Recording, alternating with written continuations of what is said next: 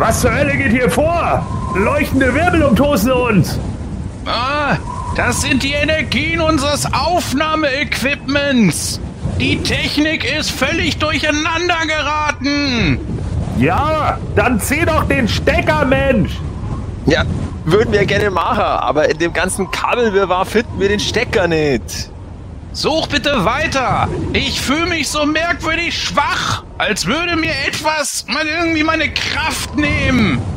Großer Gott, da, an der Wand.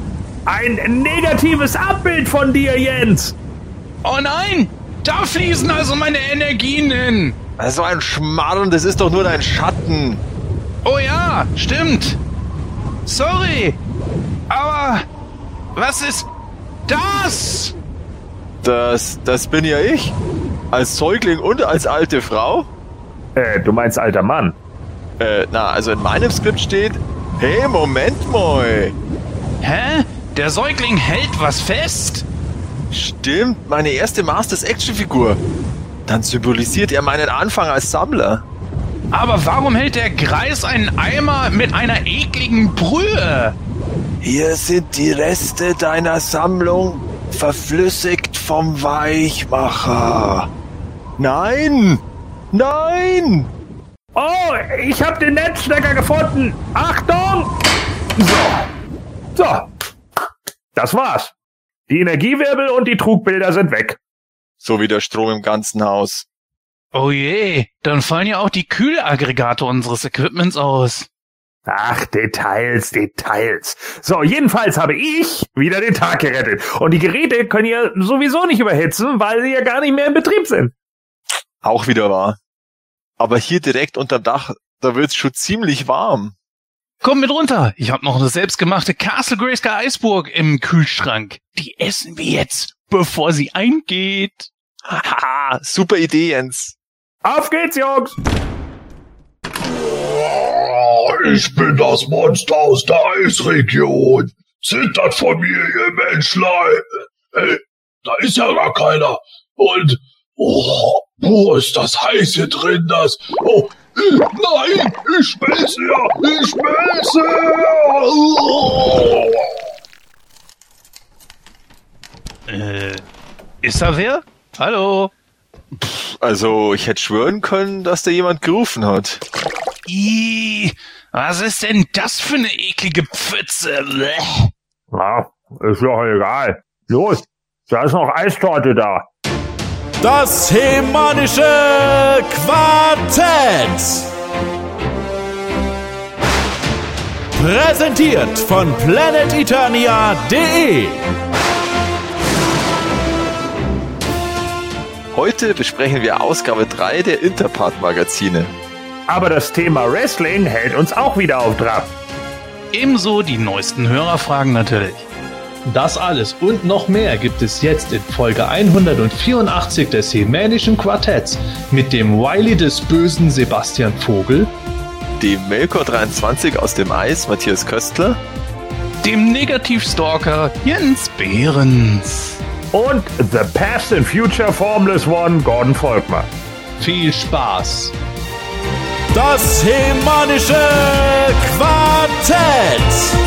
Präsentiert von planeteternia.de. Willkommen, liebe Hörer, und auch willkommen zu unserem aktuell wieder, ja, alten beziehungsweise wieder neuen Rhythmus. Der Manuel hat es ja in der letzten Folge schon mal angesprochen. Wir können den Wochenrhythmus einfach nicht so ganz beibehalten, weil das doch schwierig ist. Gerade in puncto Nachbearbeitung und sowas ist das echt ein ziemlicher Stress, wenn das jede Woche neben der Freizeit dann auch noch gemacht werden muss. Aber nichtsdestotrotz, auch alle zwei Wochen kommt das Jemänische Quartett, dafür wieder ein bisschen länger, werden wir schon ordentlich hinkriegen.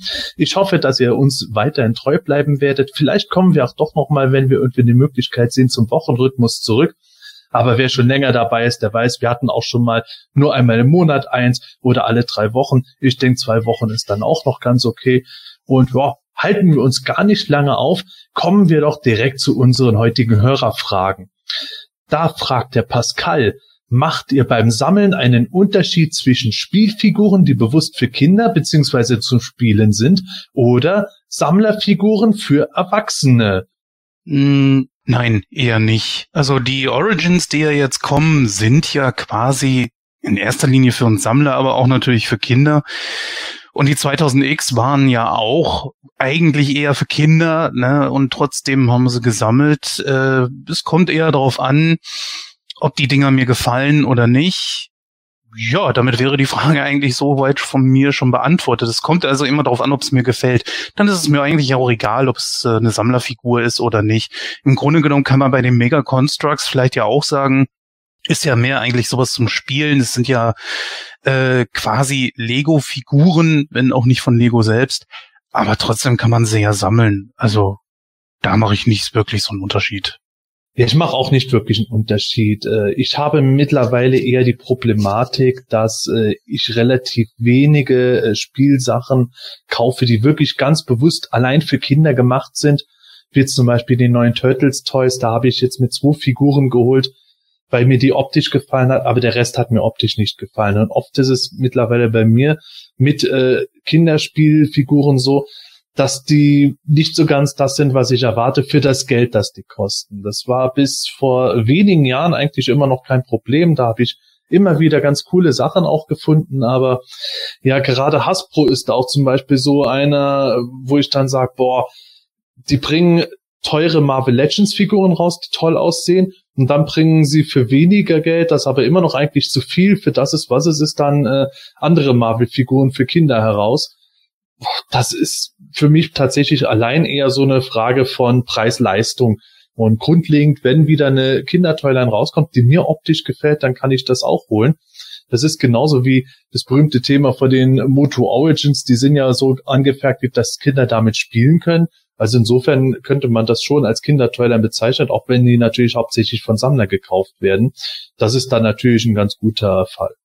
Ja, also bei mir ist es halt bei Lego, sage ich jetzt mal, eher der Fall, dass ich im Grunde das Spielzeug kaufe und jetzt nicht so das ganze Sammlerzeug. Also zum Beispiel jetzt bei Star Wars, da habe ich halt eher die normalen Sets und nicht die Ultimate Collectors äh, Series, die ja schon vom Namen her sich eher an Sammler richtet und dementsprechend auch so größere, detailliertere Modelle hat. Aber ich habe lieber die Sachen mit den Minifiguren, die ja eigentlich zum Spielen gedacht sind, aber zum, also zumindest die Star Wars Sachen habe ich jetzt äh, halt auch aufgestellt und die sind auch aktuell noch tabu für meine Kinder, aber jetzt so mein älteres Lego oder, oder die Technik-Sachen, da, da spiele ich schon mit meinen Kindern auch. Oder wir haben jetzt auch letztens die äh, 2000X-Figuren, die ja auch damals im Grunde ja Sammlerartikel äh, waren, für uns zumindest, oder für mich, äh, da haben jetzt meine Kinder auch damit gespult und äh, mein Sohn hat es auch schon geschafft, äh, dem Roboto souverän ein Bein rauszudrehen aus der Hüfte.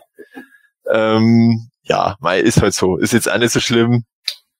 Äh, aber so von der Sicht halt. Also wie gesagt, bei Lego habe ich ein paar Sachen, die eigentlich Spielzeug sind, aber die ich als Sammlerartikel aufstehe. Und ja, aber die werden wahrscheinlich auch irgendwann mal dann, wenn meine Kinder groß genug sind, dann entsprechend bespielt werden. Äh, ich verstehe die Frage ehrlich gesagt nicht so ganz wenn wir jetzt irgendwie einen Unterschied dazwischen machen würden, dann dürfte keiner von uns Vintage sammeln, weil das alles Spielfiguren waren, die bewusst für Kinder gemacht waren. Also äh, nein, mache ich natürlich dann keinen Unterschied. Ja, weil äh, natürlich ich die aus nostalgischen Gründen irgendwie sammle und äh, jetzt extra nur irgendwelche Figuren, die, was weiß ich, McFarlane Toys, die nur bewusst für Adult Collectors oder so gemacht werden, die schließe ich auch nicht aus. Gibt welche, die finde ich davon ganz okay, aber manche sind mir dann auch schon wieder zu überkandidelt, zu detailreich, zu sehr, äh, dass die für mich auch aber keinen keinen Reiz haben. Deswegen, also das kommt bei mir wirklich auch immer darauf an, ob sie mir gefallen oder nicht und äh, danach entscheide ich das dann auch.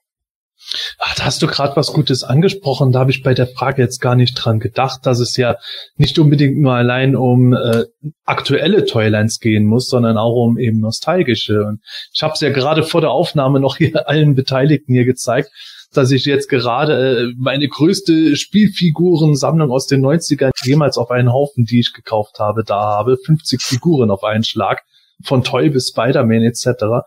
Also insofern, die waren auch für Kinder eindeutig gemacht. Spielfiguren Ahoi. Dann kommen wir zur nächsten Frage. Die kommt von T-Vogue.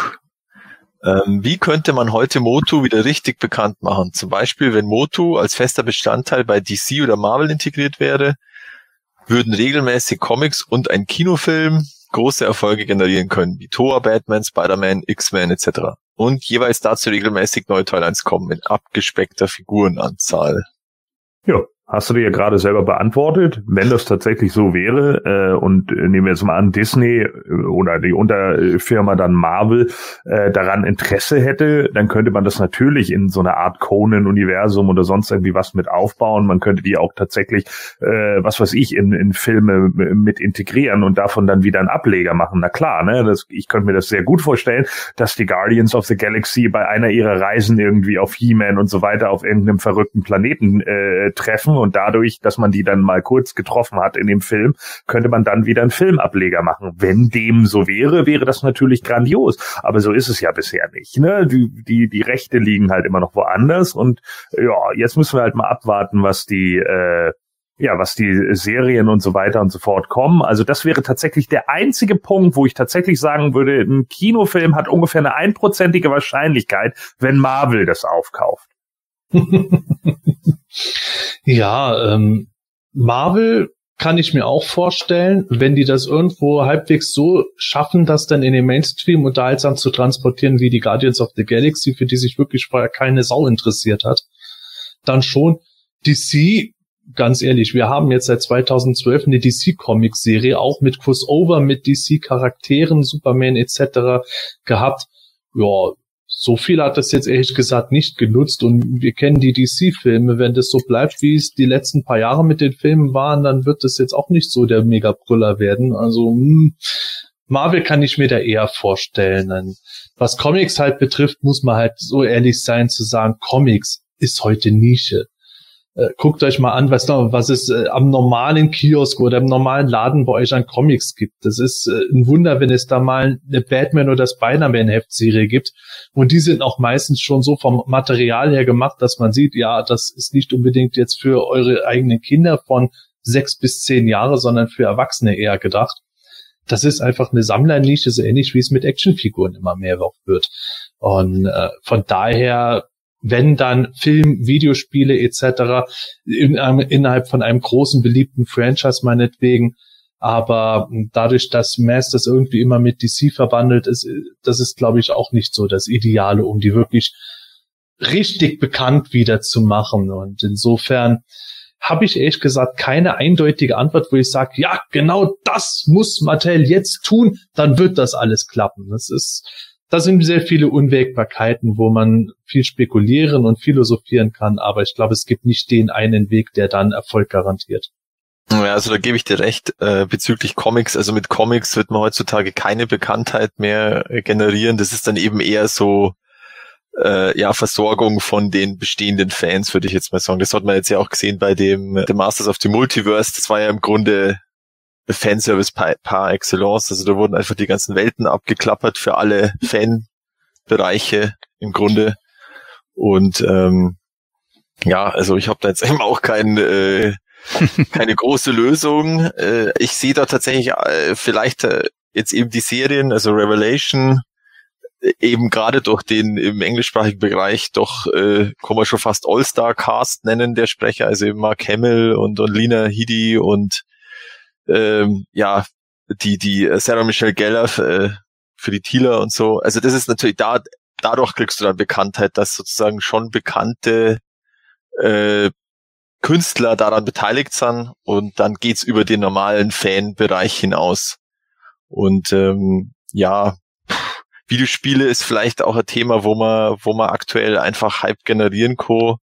Aber dazu müsste halt ein gutes Videospiel her, ob da jetzt aktuell der, der Platz ist für noch, noch so eine Marke, also ähm, ist jetzt schwierig zu, zu beurteilen. Also ich meine, das sind jetzt einfach viele große, große Serien schon da, ähm, die da in dem Bereich, wo was Moto sein könnte, äh, schon das, den Markt unter sich aufteilen.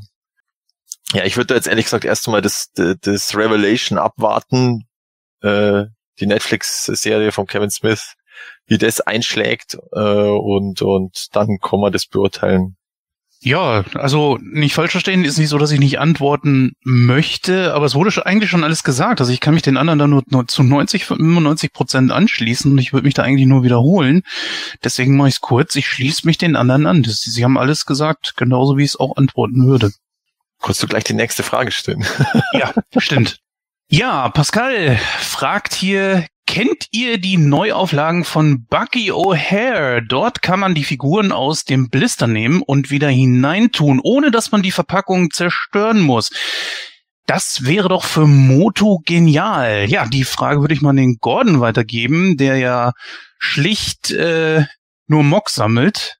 Äh, ja, kenne ich. Ähm, ich war sogar kurzzeitig im Überlegen, ob ich mir die Neuauflage von Jenny hole, weil äh, es die ja nur in der äh, ja, Prototyp-Version letzten Endes in der alten Serie gab. Äh, Buggy O'Hare habe ich ja sonst komplett. Und ähm, ja, äh, ich meine, gut, es ist natürlich eine, eine ganz gute Idee, äh, dass man die, die Sachen wieder verschließen kann. Äh, Gab es ja, glaube ich, auch schon bei anderen Actionfiguren diese Idee, dass man das so rein und rausschieben kann und so weiter und so fort, also den den äh, Background, äh, die die die Backcard sozusagen. Und äh, ja, ganz witziges, eine ganz witzige Idee, wie gesagt, für die Leute, die es dann tatsächlich irgendwie auspacken und hinstellen wollen und so weiter und so fort. Na, natürlich ist es dann trotz alledem ausgepackt, ne? Sobald die Sachen aus der Verpackung raus sind und dann erstmal irgendwo gestanden haben, äh, dann sind sie halt auch angefasst und es ist natürlich dann auch immer so eine Sache. Fällt dir die Figur einmal runter oder sonst irgendwie was, kann es natürlich sein, dass sie irgendwelche Ditcher oder sonst was haben, äh, Farbabrieb oder hast du nicht gesehen? Klar, kann auch bei Figuren in der Verpackung passieren. Gibt ja auch Leute, die da besonders pingelig sind. Aber ähm, ja, es ist nun mal, wie es ist. Klar könnte man das auch für die äh, Masters of the Universe machen, aber ja, also für mich ist es jetzt, hm, wie gesagt, nicht so wichtig, weil ja, ich packe eh nicht aus. Äh, zur nächsten Frage. Pascal fragt, ist aus eurer Sicht der Markt der Actionfiguren überhaupt zukunftsfähig angesichts der Videospiele oder sind wir schon in einer Nische in der Nische, der, die sich nur lohnt, da man heutzutage weltweit Fans ansprechen kann? Puh, darüber könnte man eine ganze Podcast-Folge, wenn nicht sogar mehrere machen. Das ist ja so ein Thema, was nicht nur die Masters betrifft, sondern Actionfiguren allgemein. Ähm, ja, der Markt und zukunftsfähig. Ich würde mal behaupten, solange es Spielzeuge gibt und Kinder die Spielzeuge kaufen, wird es auch irgendeine Form von Spielfiguren geben. Ob das jetzt Actionfiguren im klassischen Sinne, wie wir sie kennen, sind oder Figuren, die jetzt eher in die Amiibo-Richtung gehen, die dann äh, mit äh, Videospielen kombiniert werden können oder nochmal was anderes, über das wir jetzt noch keine Vorstellung haben, keine Ahnung. Aber man sieht es ja, in grauer Vorzeit haben Kinder schon Holzfiguren gehabt, mit denen sie gespielt hat. Dann kamen Zinnsoldaten, dann kamen Plastikfiguren, dann kamen Actionfiguren und ja, das entwickelt sich immer. Aber was man trotzdem sehen muss, ist, dass Actionfiguren nicht mehr den Stellenwert haben, den sie noch aus unserer Kindheit oder auch in den 90ern hatten. Ich finde in der Tat, dass es so ist, dass es nicht unbedingt alles direkt mit Videospielen zusammenhängt. Aber generell entwickeln sich einfach Dinge weiter. Und wenn es einfach coolere Sachen gibt, äh, wenden sich Leute eher den Sachen zu. Und wenn man das jetzt auch mal sieht, Actionfiguren für Kinder sind oft auch eigentlich meiner Meinung nach zu teuer. Und äh, je kleiner Kinder sind, desto mehr fahren die noch auf Figuren ab. Das sieht man jetzt an PJ Masks etc. Das sind alles so Kindergarten, frühe Grundschul-Toylines, die richtig gut laufen. Und dann hört das Alter schon auf. Wo wir noch meinetwegen mit 11, 12 eventuell Actionfiguren zum Spielen benutzt haben, gibt es das heute bei Zwölfjährigen halt deutlich weniger. Und auch nicht so in der Masse wie früher, dass man dann halt äh, 50 Figuren äh, beisammen hat, sondern nur noch fünf. So ist es heute. Dass der Sammlermarkt doch nicht mehr so ist, wie man es noch Anfang und Mitte der 2000er gesagt hat. Ja, da wird zwar gut was umgesetzt, aber es ist äh, verschwindend gering gegenüber dem Kinderspielzeugmarkt, sondern da kann man sagen, es ist geringer, aber es ist ein Markt, mit dem man was machen kann. Und nicht umsonst bringt jemand wie Super Seven halt Figuren zu stolzen Preisen raus und äh, erlebt, dass die sich trotzdem gut verkaufen. Wir sind halt alle mittlerweile Mitte 30 bis Mitte 40 Minimum. Die meisten haben auch entsprechend Finanzen, um sich dann Figuren für den dreifachen Preis einer Kinderfigur zu holen. Und das ist der Markt, der aktuell stattfindet. Und ja, weltweit Fans ansprechen. Darüber hatten wir gerade ja vorhin schon was gesagt. Wie kann man das machen? Das ist immer so eine Geschichte. ich glaube, äh, die Leute in unserem Alter, die sind jetzt so noch die letzte große Generation, die so richtig eine Verbundenheit mit Actionfiguren aus den 80ern und 90ern hat. Und ich bin mir nicht sicher, ob die Generation, die nach uns kommt, noch mit Actionfiguren aus den 2000ern und 2010ern äh, solche Erinnerungen verbindet, wie wir mit unseren. Ja, das würde ich auch sagen. Also ich muss das jetzt einfach auch mal tatsächlich beobachten bei meinen Kindern. Äh, also einerseits hatte zum Beispiel meine Tochter, die hat eigentlich schon ziemlich viele Barbie-Puppen und das sind ja auch im Grunde Figuren, wenn man es genau nimmt. Und die spielt mit denen ja und oder wünscht sich die ja. Ähm, bei meinem Sohn muss ich jetzt mal schauen, äh, wie der jetzt dann auf die Origins äh, reagiert. Also wie gesagt, also mit den 2000Xern spielt er schon hin und wieder. Ähm, und bei den, bei den Origins schauen wir jetzt mal. Ähm, aber wie der selbst schon gesagt hat, ich denke, dass tatsächlich der, der Sammlermarkt, auch wenn er vielleicht eine Nische ist, äh, doch, also zumindest jetzt vor Corona würde ich sagen, ist er echt ordentlich gewachsen. Jetzt muss man halt mal schauen, wie du jetzt so eine weltweite Rezession, äh, Rezession ähm, oder vor allem in den USA, weil da ist ja doch ziemlich voll oder ein großer Teil von diesem Actionfigurenmarkt wie sich das da drauf auswirkt. Aber wenn man sich eben das anschaut, wie, ähm, wie eben NECA und, und McFarlane und Jazzwares und, und eben oder, oder auch Hasbro, was die eine Menge an, an äh, Collector-Figuren raushauen, ähm, eben jetzt da Ghostbusters mit dieser Plasma-Series und G.I. Joe wieder und Turtles und ja, Marvel Legends und Star Wars Black Series und Zeug ohne Ende ähm, kommt raus. Ähm, also anscheinend scheint da ja ein Markt da zu sein, da zu sein, was sonst würden die ja nicht so ähm, so produzieren oder so ankündigen. Ähm, also eben dieser Sammlermarkt. Und ja, das ist halt dann das, wo sich das da größtenteils finanziert. Ähm, ich warte jetzt, ich bin jetzt echt gespannt, wie das mit den Origins ist, wie da meine Kinder drauf reagieren, wenn die dann da sind. Ähm, aber gut, ich bin jetzt auch nicht der eben jetzt äh, ein Elternteil aus dem Normalmarkt sozusagen, der dann ohne, ohne Fantum entscheidet, ob er das seinen Kindern kauft oder nicht. Ähm, ja, muss man abwarten. Aber ich bin da ganz optimistisch. Also hin und wieder schauen sie schon ganz interessiert auf die Bilder, aber dann sind wieder andere äh, Sachen inter interessant. Ich glaube, das hatten wir auch schon mal erwähnt, dass heute halt auch äh, so viel auf einen hereinpasst, ja, ja. dass es schwer ist, bei einer Sache zu bleiben, wenn halt tausend andere Sachen nonstop kommen. Genau. Ja, und das ist, denke ich, auch eher das größere Problem als jetzt nur der Videospielmarkt. Ich meine, der Videospielmarkt war in den 90ern auch schon groß und trotz alledem hat es noch große Figurenserien teilweise über Jahre hinweg gegeben und dann brach das irgendwie mehr so ein, aber das liegt, glaube ich, auch einfach darin begründet, dass es mittlerweile auch äh, nochmal wieder irgendwie gefühlt äh, 20 verschiedene neue Toys gibt und auch 20.000 verschiedene neue Figuren, weil dann auch wieder das rauskommt und das rauskommt und das rauskommt. Also ich meine alleine, äh, äh, wie viele Star Wars Figuren es jetzt schon gibt. Ich weiß, ich glaube, die die Varianten von Darth Vader sind nicht mehr zählbar. Mhm. Äh, und und äh, das ist das ist ja nur eins von vielen Sachen so, ne, die die jetzt irgendwie rausgekommen sind. Das ist auch alles ein bisschen schnelllebiger. Also ich meine zu unserer Zeit, als wir in den 80ern groß geworden sind, da war das für jeden schon fast normal, Masters of the Universe Figuren zu haben. Also die Jungs, äh, die keine hatten, die, die wurden dann schon irgendwie schräg angeguckt im Kindergarten oder in der Grundschule so, ne? Also da, da hieß es dann, ja, ich darf die nicht haben, ich muss mit Siku-Autos spielen oder so. Äh, und das war's dann eigentlich auch. Also ansonsten gab's ja nicht so viel und jetzt ist es halt irgendwie, ich weiß nicht, jetzt wird ja alles Mögliche rausgekloppt. Äh, ob das nun Wrestling-Lines sind oder eben dann zu, zu anderen Serien noch wieder und dann gibt's eben noch Videospiele, auch für mindestens drei verschiedene Systeme.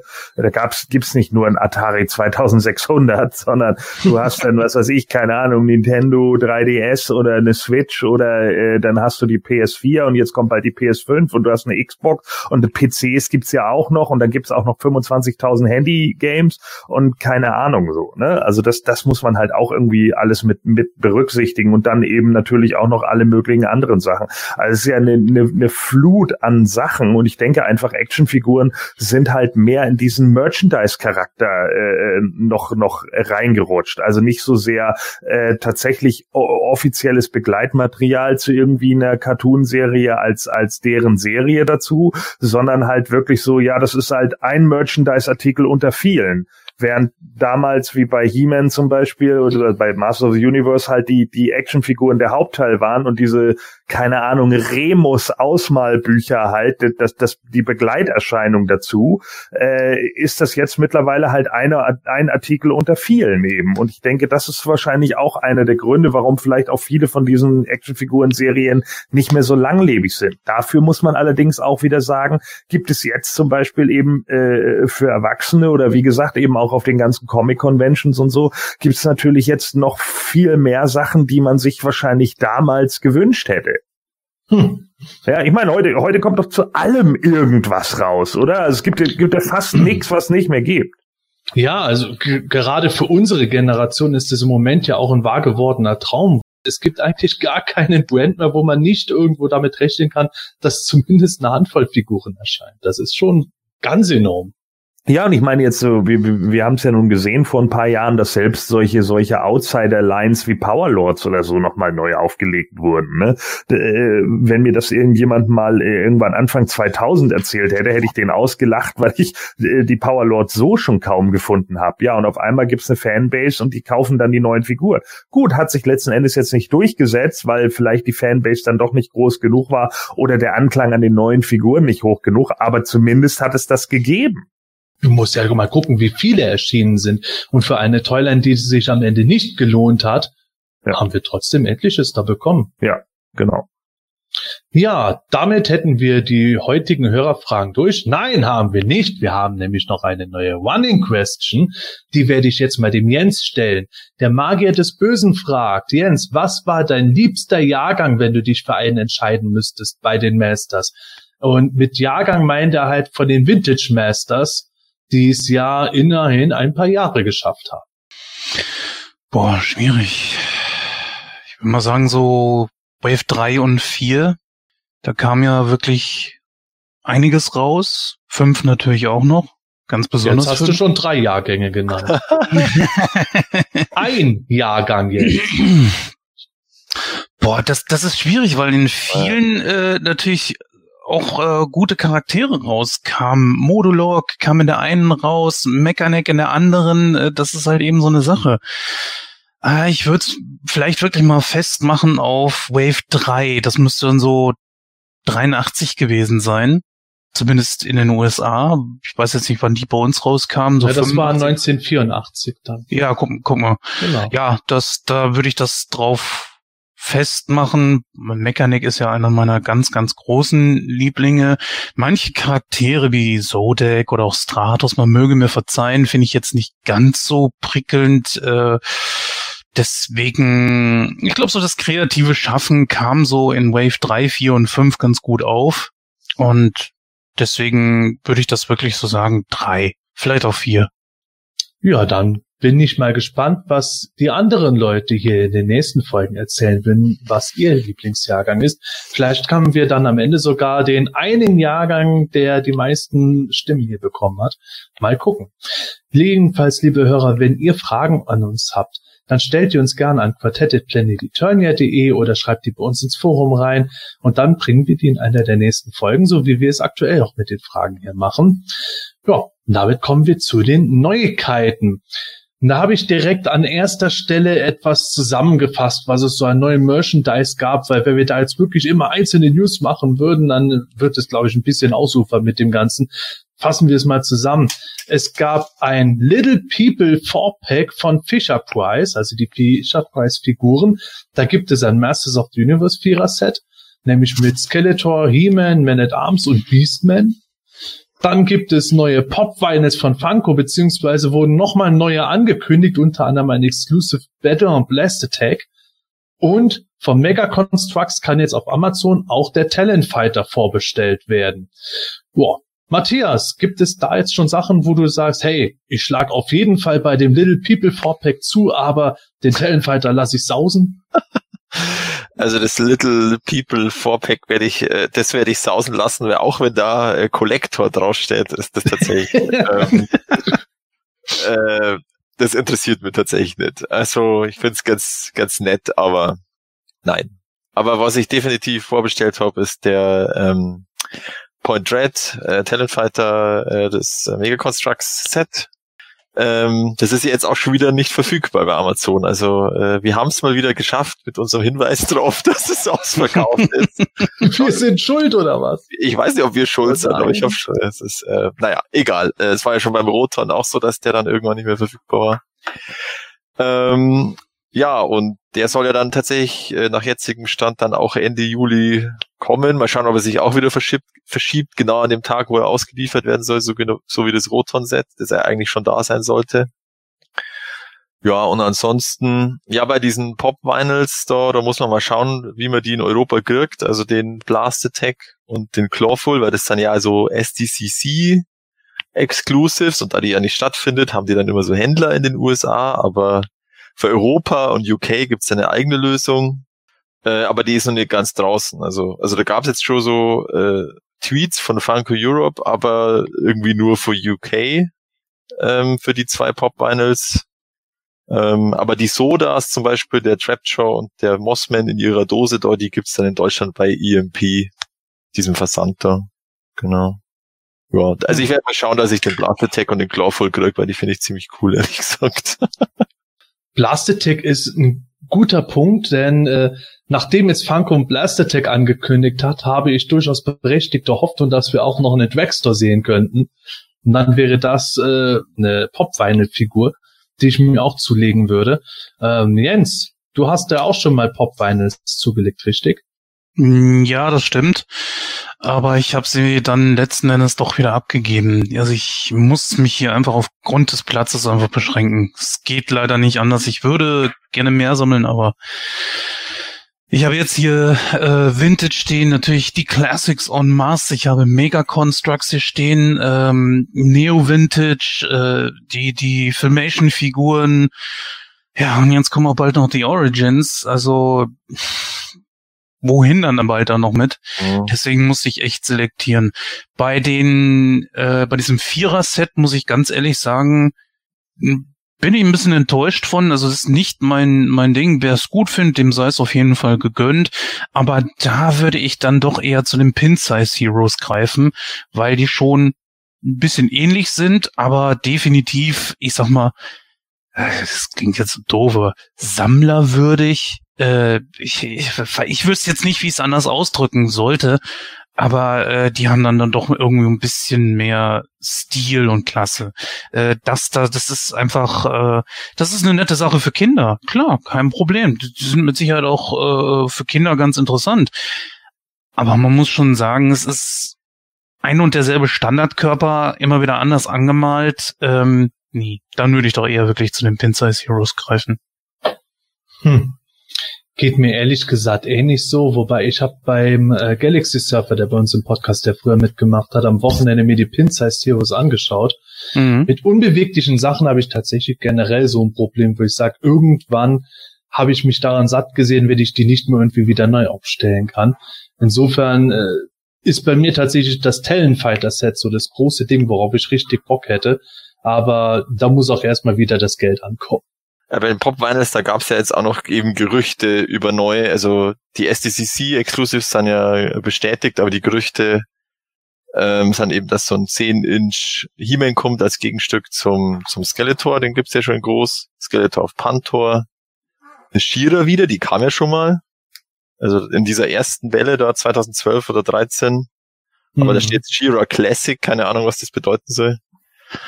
Und dann, oh, Skeletor mit Terror Claws. Das ist auch cool. Classic Ja, dann- könnte ja vielleicht heißen, dass die nicht im Filmation-Kostüm Ja, ist, sondern stimmt, im genau, das ist die. Toy, genau, stimmt, guter, guter Punkt. Und dann Ja, auch, sie sollten sich vielleicht ein paar andere Namen aussuchen. Gibt ja noch so viele Möglichkeiten. Äh, Talonfighter habe ich natürlich auch vorbestellt. Erstmal danke für den Hinweis auch. Ohne euch hätte ich das gar nicht bemerkt. Äh, ja, und wenn das jetzt Ende Juli kommt, wäre das natürlich ein schönes Geburtstagsgeschenk, ne? Ja, so wie der Roton an meinem Geburtstag erscheinen sollte. ja, gut, okay. Ja, Gut, ich, meine, mir kann es egal sein. Ich konnte mir eh nicht bestellen zu diesem Schnäppchenpreis, zu dem es den mal gab. Aber das ist ja auch wieder so ein Punkt, wo es jetzt gerade ein bisschen äh, bei den Fans brodelt, weil Amazon nennt Daten und hält die dann auch nicht ein. Mhm. Wofür wahrscheinlich am Ende nur irgendwo der Hersteller was kann, der die Sachen doch nicht zu dem Termin liefert, der genannt wurde. Ja, schwierig.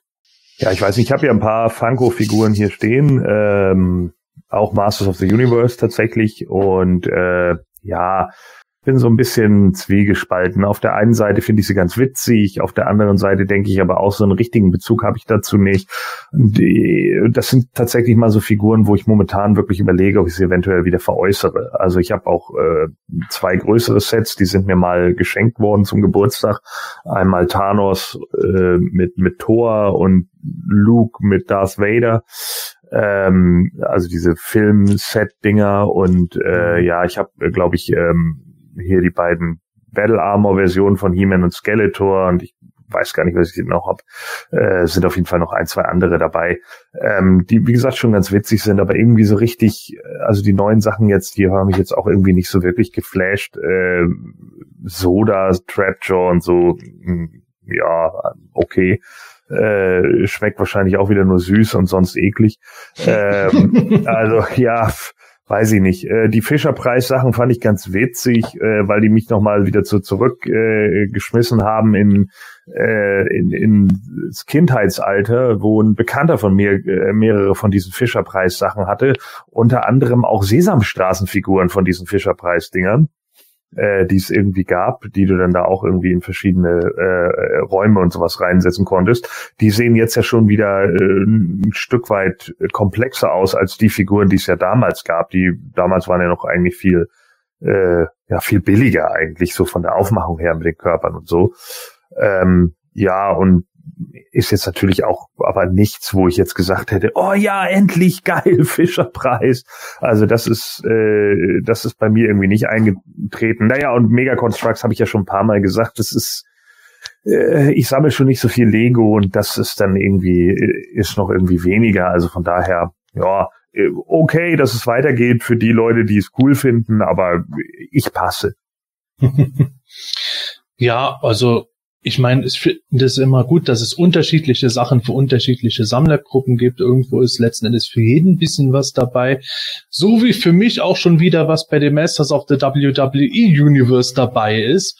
Nämlich, es ist angekündigt worden, es gibt einen weiteren Ring zu dieser Toyline demnächst. Wieder mit zwei Figuren das nennt sich dieses Mal Rattlesnake Mountain. Also der Ring dieses mhm. Mal in Snake Mountain Stil mit Schlangen an den Pfosten gemacht und als Figuren sind dabei Hulk Hogan und Steve Austin. Steve Austin hat so Redlaw-artige Schlangen für die Arme dabei und Hulk Hogan trägt die Rüstung vom Moto Classics Flying Fist Seaman. Joa, finde ich ganz interessant gemacht, um es mal gelinde zu sagen und meine Begeisterung nicht ganz extrem zum Ausdruck zu bringen. Ich finde die so geil. Also, um es mal so zu sagen, das ist ein Set, das ich natürlich jetzt äh, mir holen muss, so wie ich diese gesamte Toyline toll finde. Aber Jens, du hast deine Figuren dazu auch wieder verkauft, gell? Richtig, weil ähm, aus dem Platzgründen her und äh, weil ich dann irgendwann gemerkt habe, so okay, wenn ich jetzt selektieren muss, dann äh, ja, dann bleibe ich lieber bei Motu. Ähm, das ist natürlich schade. Mir gefallen die Dinger auch. Aber Sepp, mal eine Frage an dich, wenn ich dich die mal stellen darf. Hm. Was ist komisch an diesem Set, das ja eindeutig ein äh, Thema hat? Was ist komisch an dem Set, das eindeutig ein Thema hat? Was passt da nicht so ganz rein? Naja, irgendwo ist der Hulkster halt nicht so ganz passend, weil Richtig. der nichts mit Schlangen zu tun hat. Richtig. Da wäre doch genauso Randy Orton irgendwie passender gewesen oder halt eben Jake Roberts. Ja, aber äh, ja, der Hulkster ist natürlich zu kräftiger, das ist klar. Ja, das vor, vor allen Dingen äh, Hulk Hogan und Steve Austin, die beiden äh, größten äh, Männer ihrer jeweiligen Phase damals, dass mhm. die in dem Tupac verpacken werden, ist schon ein bisschen erstaunlich. Andererseits haben wir im ersten John Cena bekommen und äh, dann gab es regulär Faker John Cena und Walmart ist dafür bekannt, dass die sehr stark in Verhandlungen irgendwo treten und dann sehr selbstbewusst auch sagen, ne, wir wollen genau das haben. Insofern kann ich mir auch vorstellen, dass äh, wir dann noch mal einen Hollywood Hogan finden werden, mhm. irgendwo in einer Einzelrave. Und auch den anderen Steve Austin vielleicht. Aber äh, ich glaube tatsächlich, dass das bei denen war, ja, mit den beiden Charakteren können wir das Zeug auch verkaufen. Ist ja jetzt auch teurer als ihr Grace Mania Set geworden.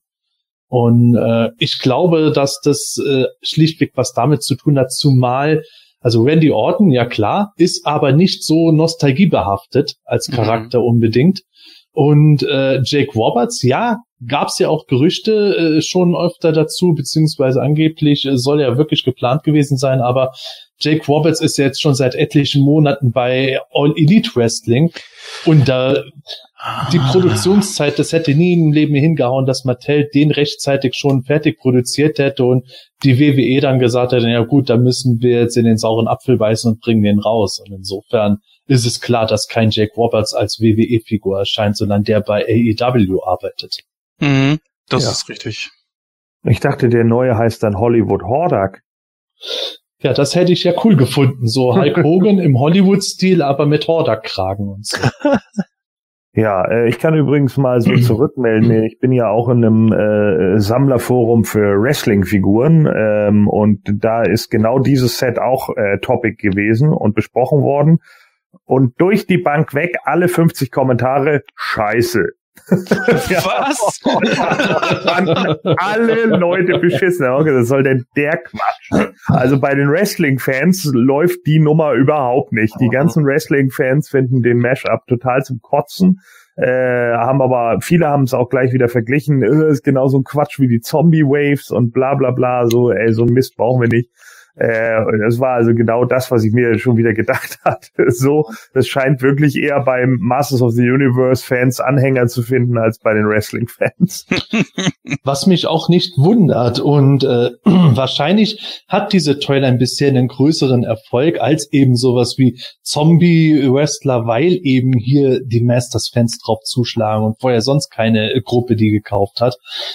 Aber es ist halt schon eine schöne Ironie und zeigt halt, wie kaufkräftig die Masters of Universe Fans sind dafür, dass das eigentlich immer noch ein Nischenthema ist. Mhm. Denn da greifen die direkt ins nächste über, was ich geschrieben habe zu den Masters of the WWE Universe gibt es ja nicht nur jetzt diesen Ring bei den Amis, sondern in Deutschland gibt es mittlerweile auch schon die dritte Wave, die gerade auch erst bei den Amis erschienen ist. Und wie könnte es anders sein? Diese Figuren gibt es wieder nur bei Spielwelt Schützen. Mittlerweile muss man da wirklich schon sagen, wenn es nicht irgendwo einen unbekannten kleinen Händler gibt, von dem keiner irgendwas mitkriegt, ist Schütz scheinbar der einzige, der in weiser Voraussicht immer das Zeug hier in Deutschland bestellt hat und so ziemlich alles abgreift.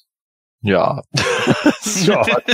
Das ist schon faszinierend. Ähm, also sowohl aus aus äh, aus seiner Sicht, also dass er das immer wieder schafft, sozusagen, äh, da anscheinend bei Mattel entsprechende Kontakte zu haben oder wie auch immer, da den den besten Vertreter zu haben von Mattel anscheinend, der das da organisieren co.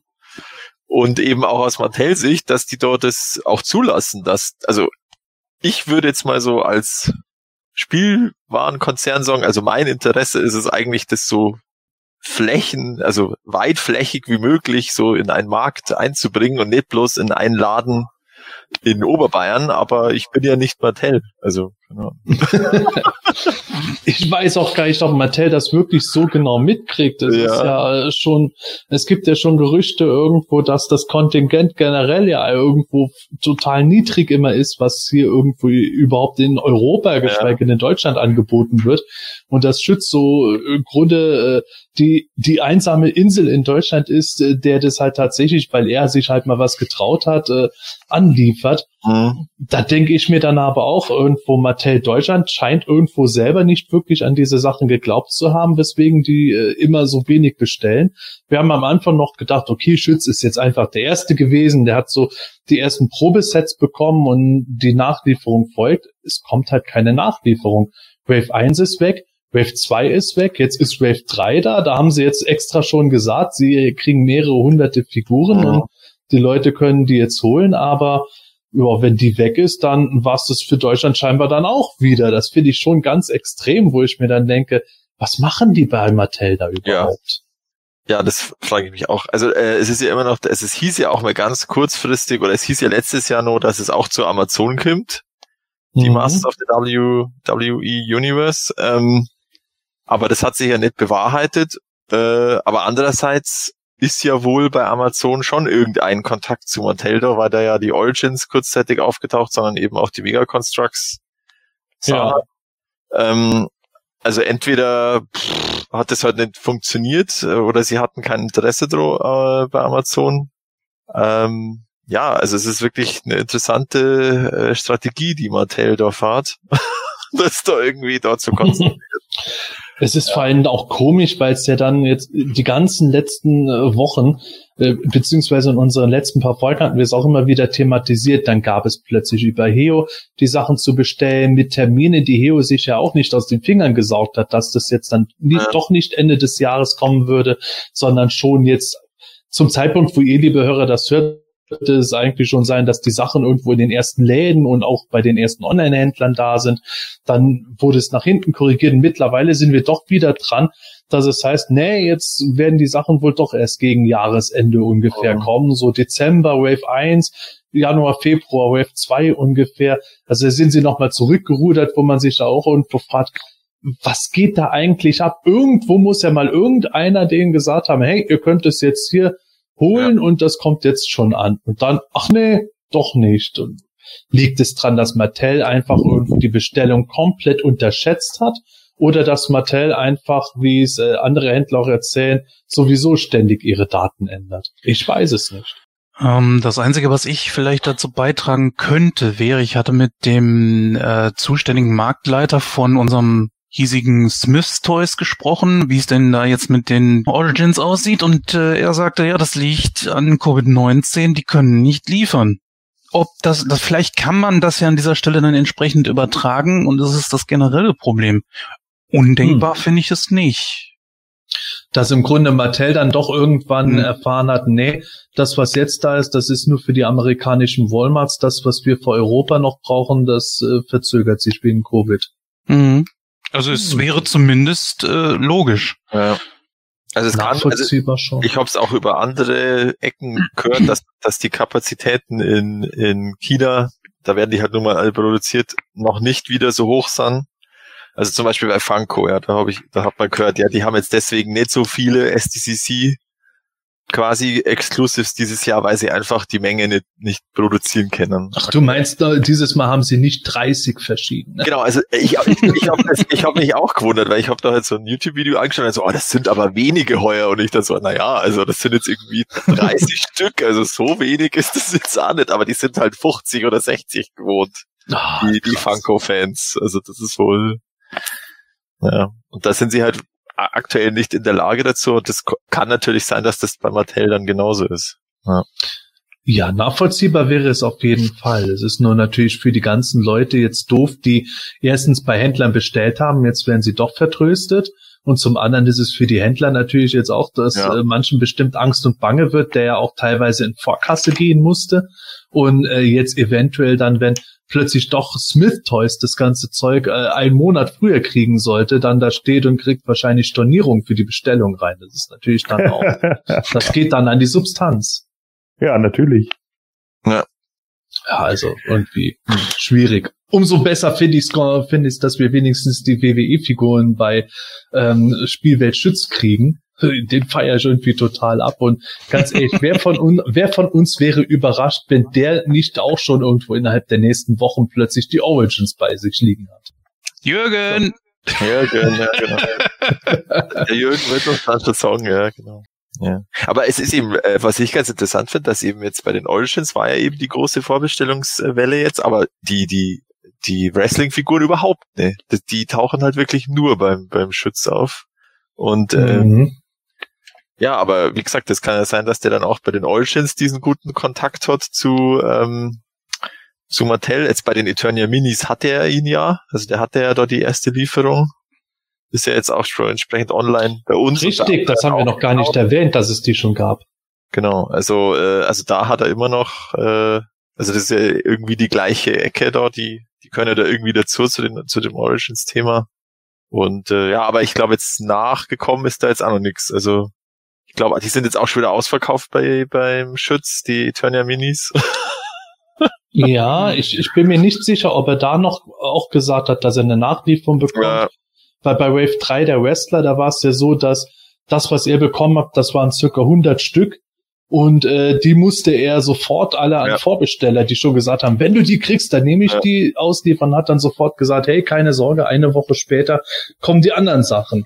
Ja. Das ist ja dann auch schon Ja. wieder eine krasse Irgendwann- Kiste. Irgendwann muss es doch mit, also irgendwo bei Mattel durchdringen, dass da, also wenn irgendwo diese, diese, diese Auslieferungsmenge da mal da steht, klar, das sind vielleicht im Gegensatz zu Barbie oder zu Hot Wheels immer noch wenig, aber, aber trotzdem, ähm, irgendwo muss es doch mal auffallen, dass da, dass da doch einiges gekauft wird und auch vor allem schnell. Klar, jetzt haben wir diesen Anfangshype, das darf man vielleicht auch nicht vergessen. Mhm.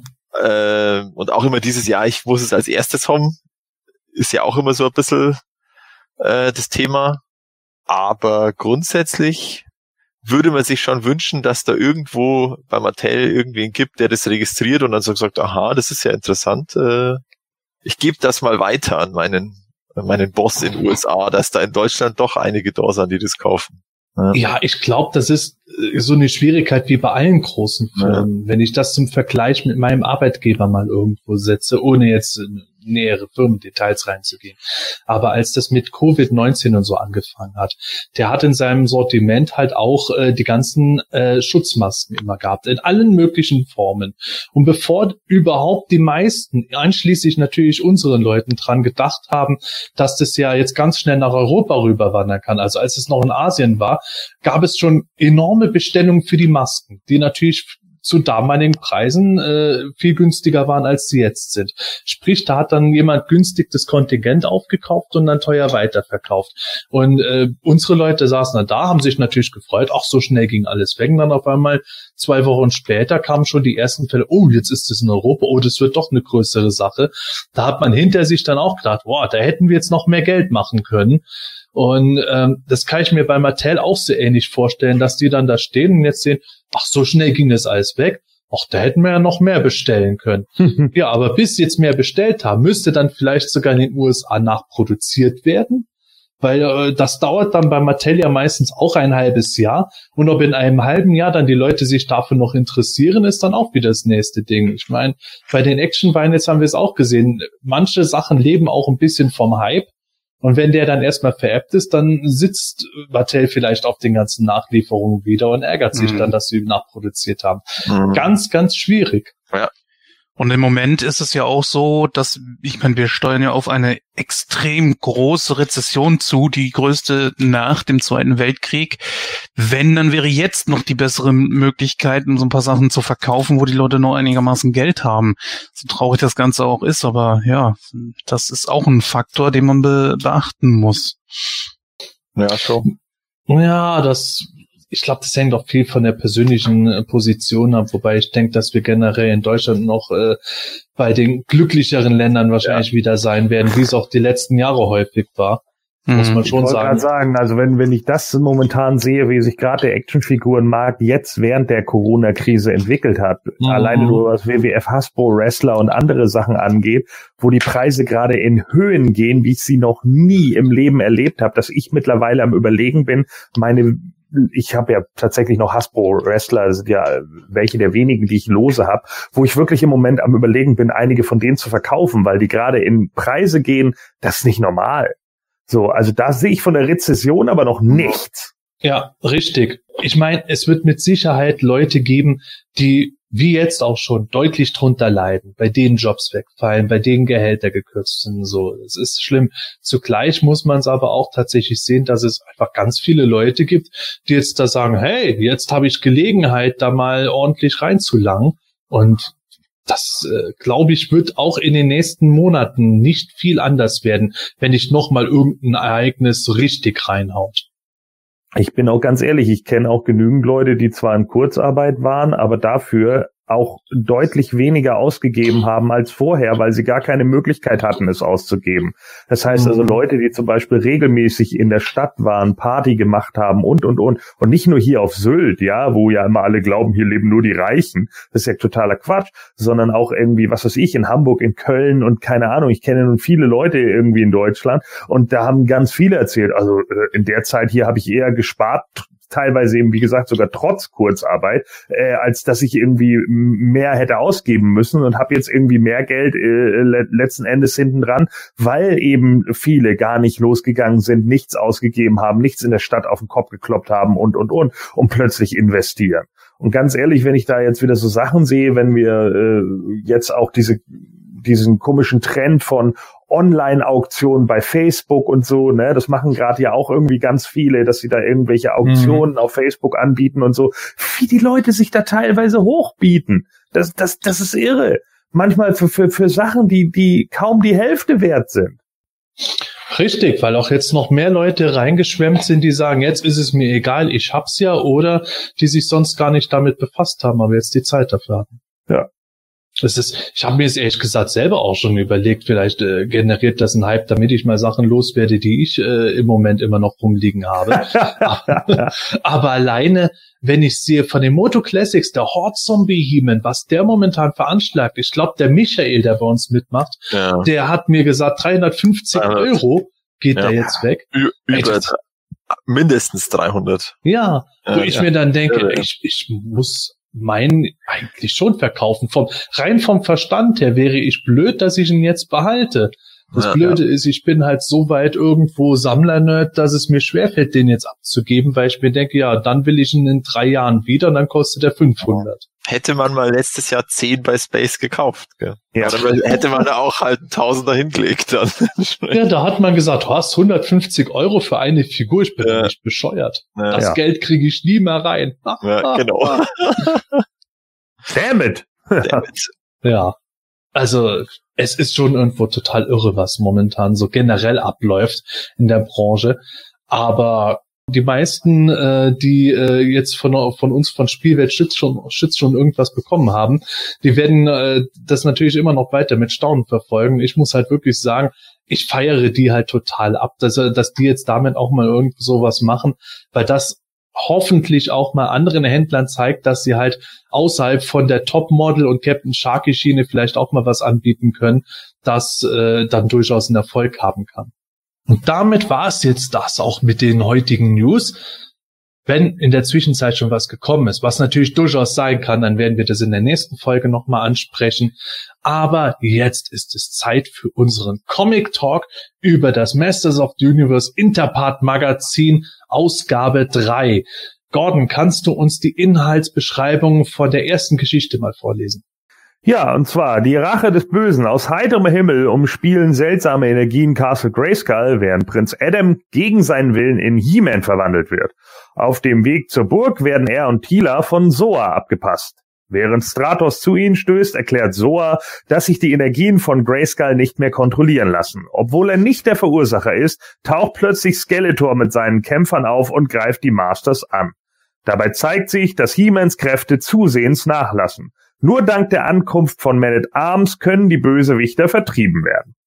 Nachdem He-Man auch Battlecat zu sich gerufen hat, werden die Masters von Soa zum wandelnden Berg geleitet. Als He-Man das Innere des Monstrums betritt, enthüllt ihm der Berg, dass seine Kräfte in ein titanisches, negatives Abbild He-Mans übergeht, ehe er den Kämpfer wieder ausspuckt.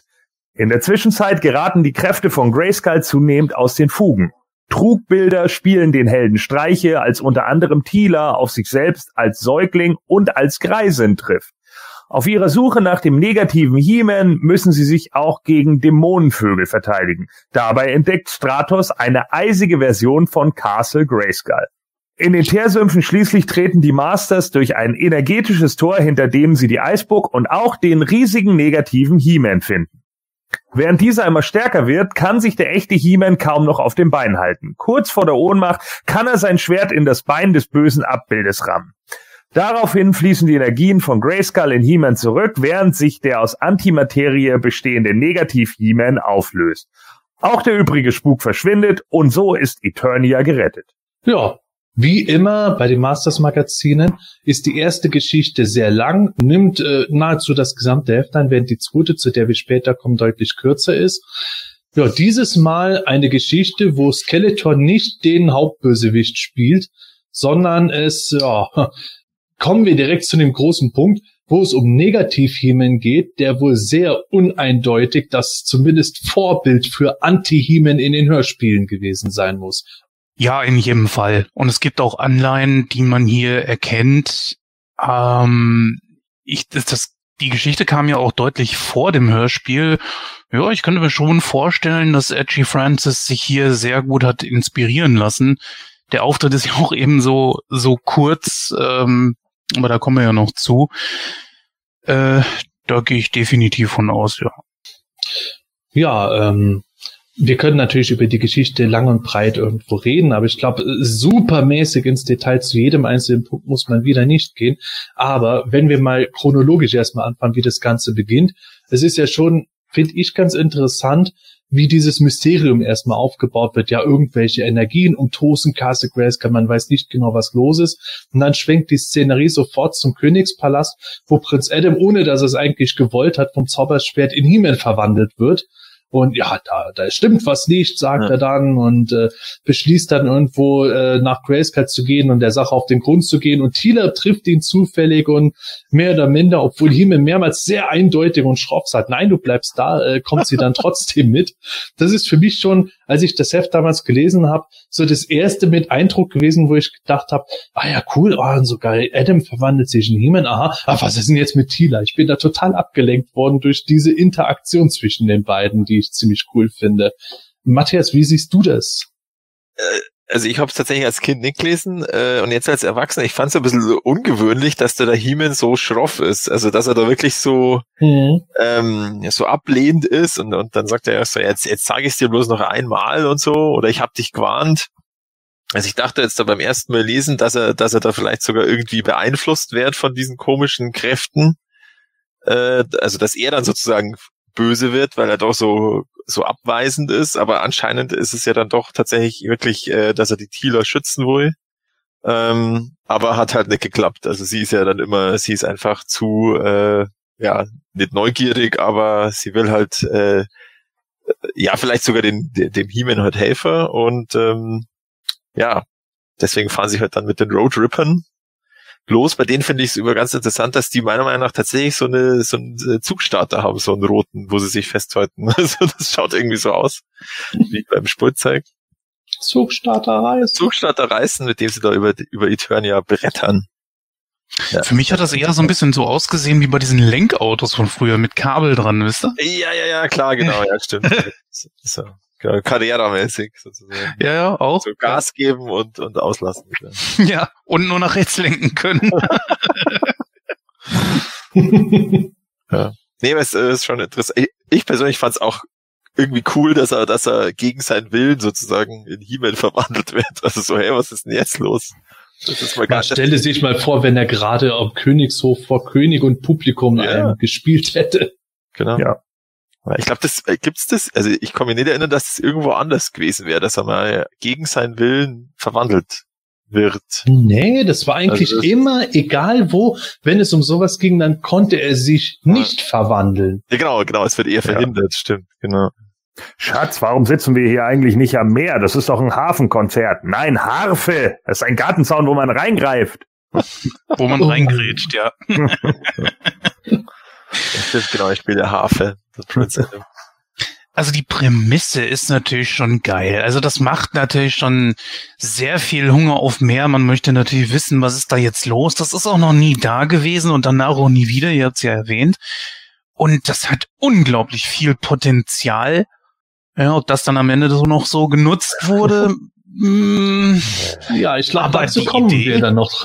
Ja, aber die Idee ist eigentlich sehr cool, ja, dass ja. Äh, dass er dann da plötzlich sitzt und gegen seinen Willen einfach so verwandelt wird, das, das kann ja auch für zukünftige Geschichten, wenn man mal ein bisschen im Kanon geblieben wäre, könnte das äh, sehr interessant werden, dass dann zum Beispiel irgendwie ein Magier es schafft, dass er sich verwandelt oder so, ohne seinen Willen und das vielleicht ja, was weiß ich, wenn ich jetzt mal meine Fantasie spielen lasse, äh, dann irgendein Gegner kommt, in diesem Fall nicht Skeletor, weil der darf ja von der Doppelidentität nichts wissen, aber dass der dann plötzlich im Kampf He-Man einfach wieder in Adam zurückverwandelt und einen großen Vorteil hat. Das hätte Potenzial. Ja, Find oder vielleicht, vielleicht sogar genau anderen Weg rum, dass er also, dass zum Beispiel irgendein Magier auftaucht, äh, der einfach merkt, so, mit dem Prinzen stimmt was nicht.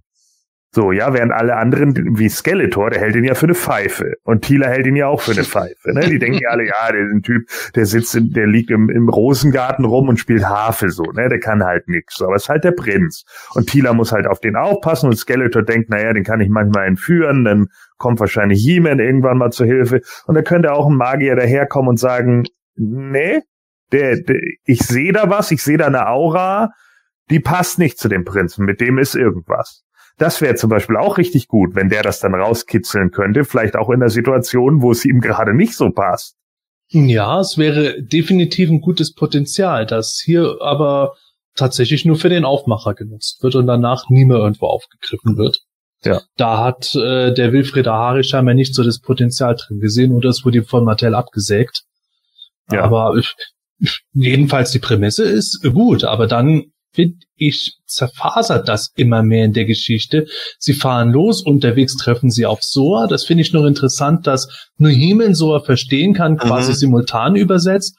Dann äh, kommt auch noch Stratos dazu und dann gerade gerade in dem Moment, wo sie gesagt haben, nee, nee, Skeletor hat damit diesmal nichts zu tun, steht so noch steht schon in der Ecke Skeletor, haha, aber ich weiß, worum es geht, aber ich sag's nicht. Ich frage euch einfach mal an. Ja. So just because. Das ist wirklich so der Moment, wo ich das Gefühl habe in der Geschichte, da kann ich mir richtig vorstellen, wie Harry die Geschichte abgegeben hat. Einer bei Mattel gesagt hat, ja, Moment mal, aber Skeletor muss auch noch vorkommen. Genau, das habe ich nämlich auch gedacht. Ich dachte dann auch so, äh, entweder der Writer hat irgendwann gemerkt, ach ja, stimmt ja, da hatte ich ja noch jemand anderen, der muss ja da noch mit rein. Äh, also stelle ich den jetzt einfach hier mal hin. So, ne, das, das wirkte auf mich wie, kennt ihr noch diese schwarze Auge Bücher, die man in Solo-Abenteuern in den 80ern gespielt hat? Mhm. Wenn du das machst, dann lies auf Seite 38 weiter. Ja, ich fahre den Weg lang. Skeletor steht vor dir. Toll. So, weißt du, so, so kam mir das vor. Also ich habe gedacht so, nee. Also das, das fand ich, äh, äh, fand ich äh, super schwach. Und wenn wir jetzt gleich noch auf den weiteren Kram eingehen, das endet dann in so viel Geschwurbel, dass ich einfach nur denke, oh nee, also das war einfach äh, super platt und dann kommt Skeletor und weiß natürlich sofort, ja, He-Man ist jetzt auf einmal schwach, weil ich weiß es natürlich, weil ich hab's ja gespürt und jetzt greife ich mal an, Beastman, ja, das ist ja wirklich nicht mehr so stark.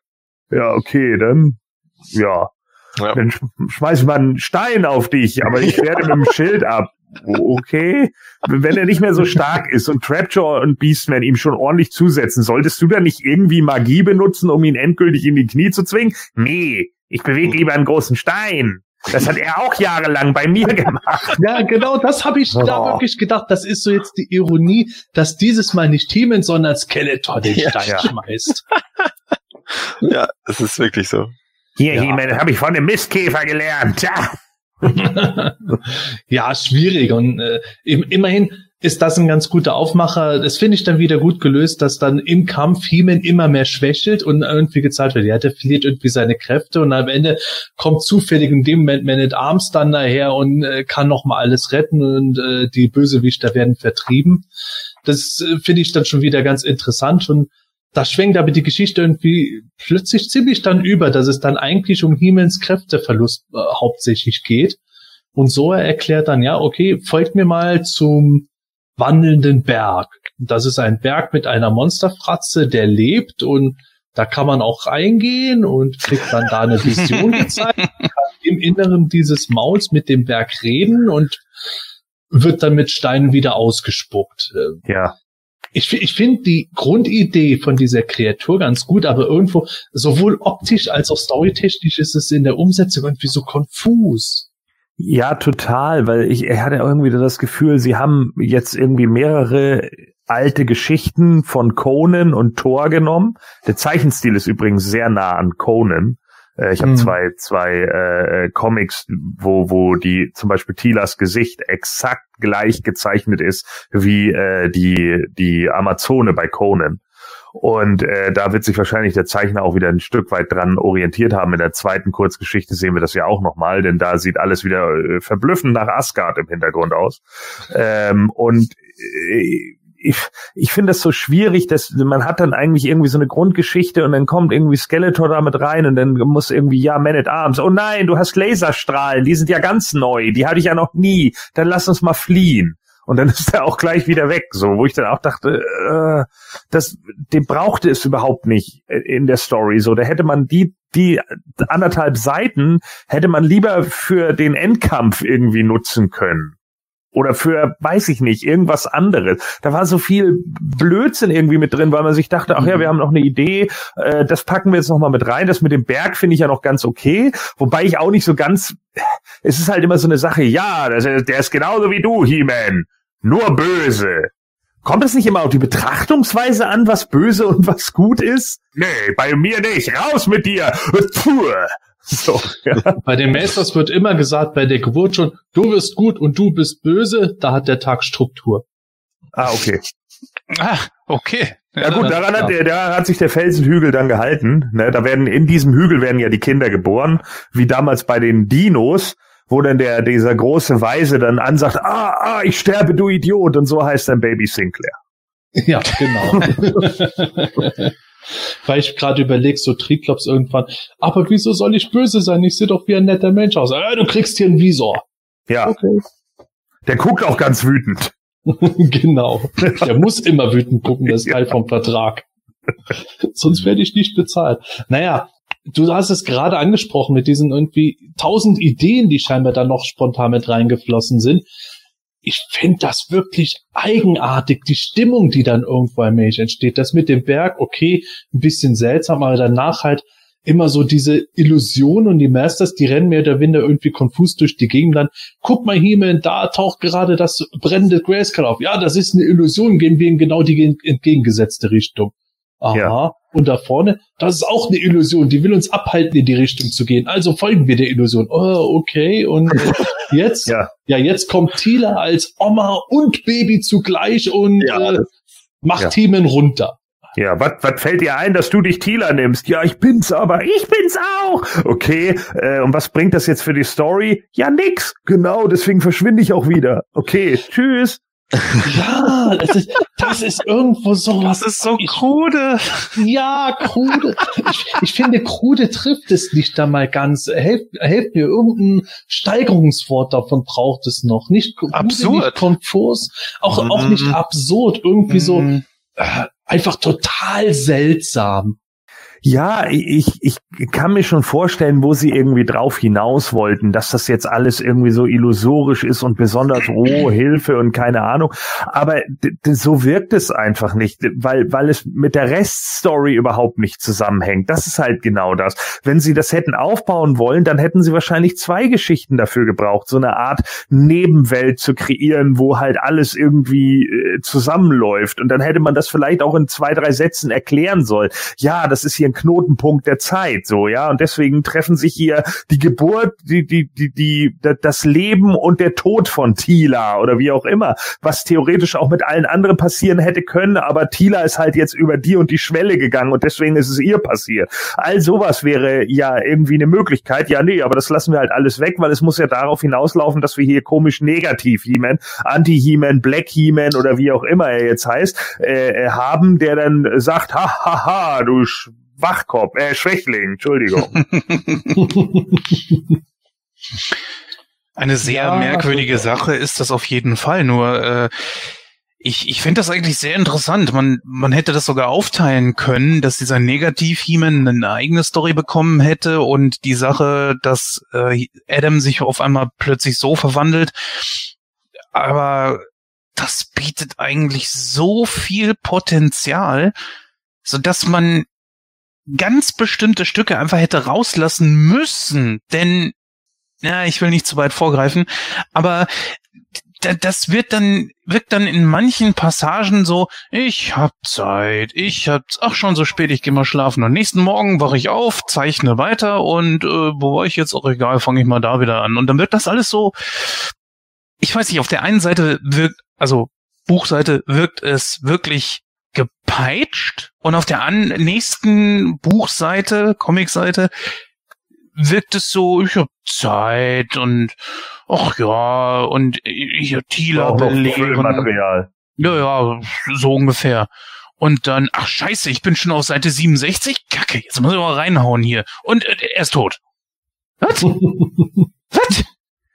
Ja, und, und vor allen Dingen, äh, also es sind so Sachen dann einfach so diese, diese komischen geflügelten Katzen kommen dann plötzlich nochmal mit rein, wo ich dann auch gedacht habe, warum hat man die jetzt, weil man jetzt nochmal eine Bedrohung braucht oder so, aber die, die- diese Sache mit Tila, das ist einfach, ja, wir, wir drehen uns um und gehen weg. Äh, äh. Und dann hat man aber plötzlich wieder irgendwie so einen Kampf, weil, weil, ja, die Seiten hatte ich schon mal vorgezeichnet für einen anderen Comic. Die packe ich jetzt hier einfach nochmal mit rein, weil ich fand die Katzen, die ich da gezeichnet habe, die fand ich echt richtig gut. Ja, okay, es, dann. Es ist immer eine gute Szene, finde ich schon, auf den zwei Seiten. Das sieht gut aus, der Kampf. Es passt nur nicht zum Rest der Geschichte. Genau. Wenn dagegen dann äh, negativ jemand in zwei Panels erledigt ist.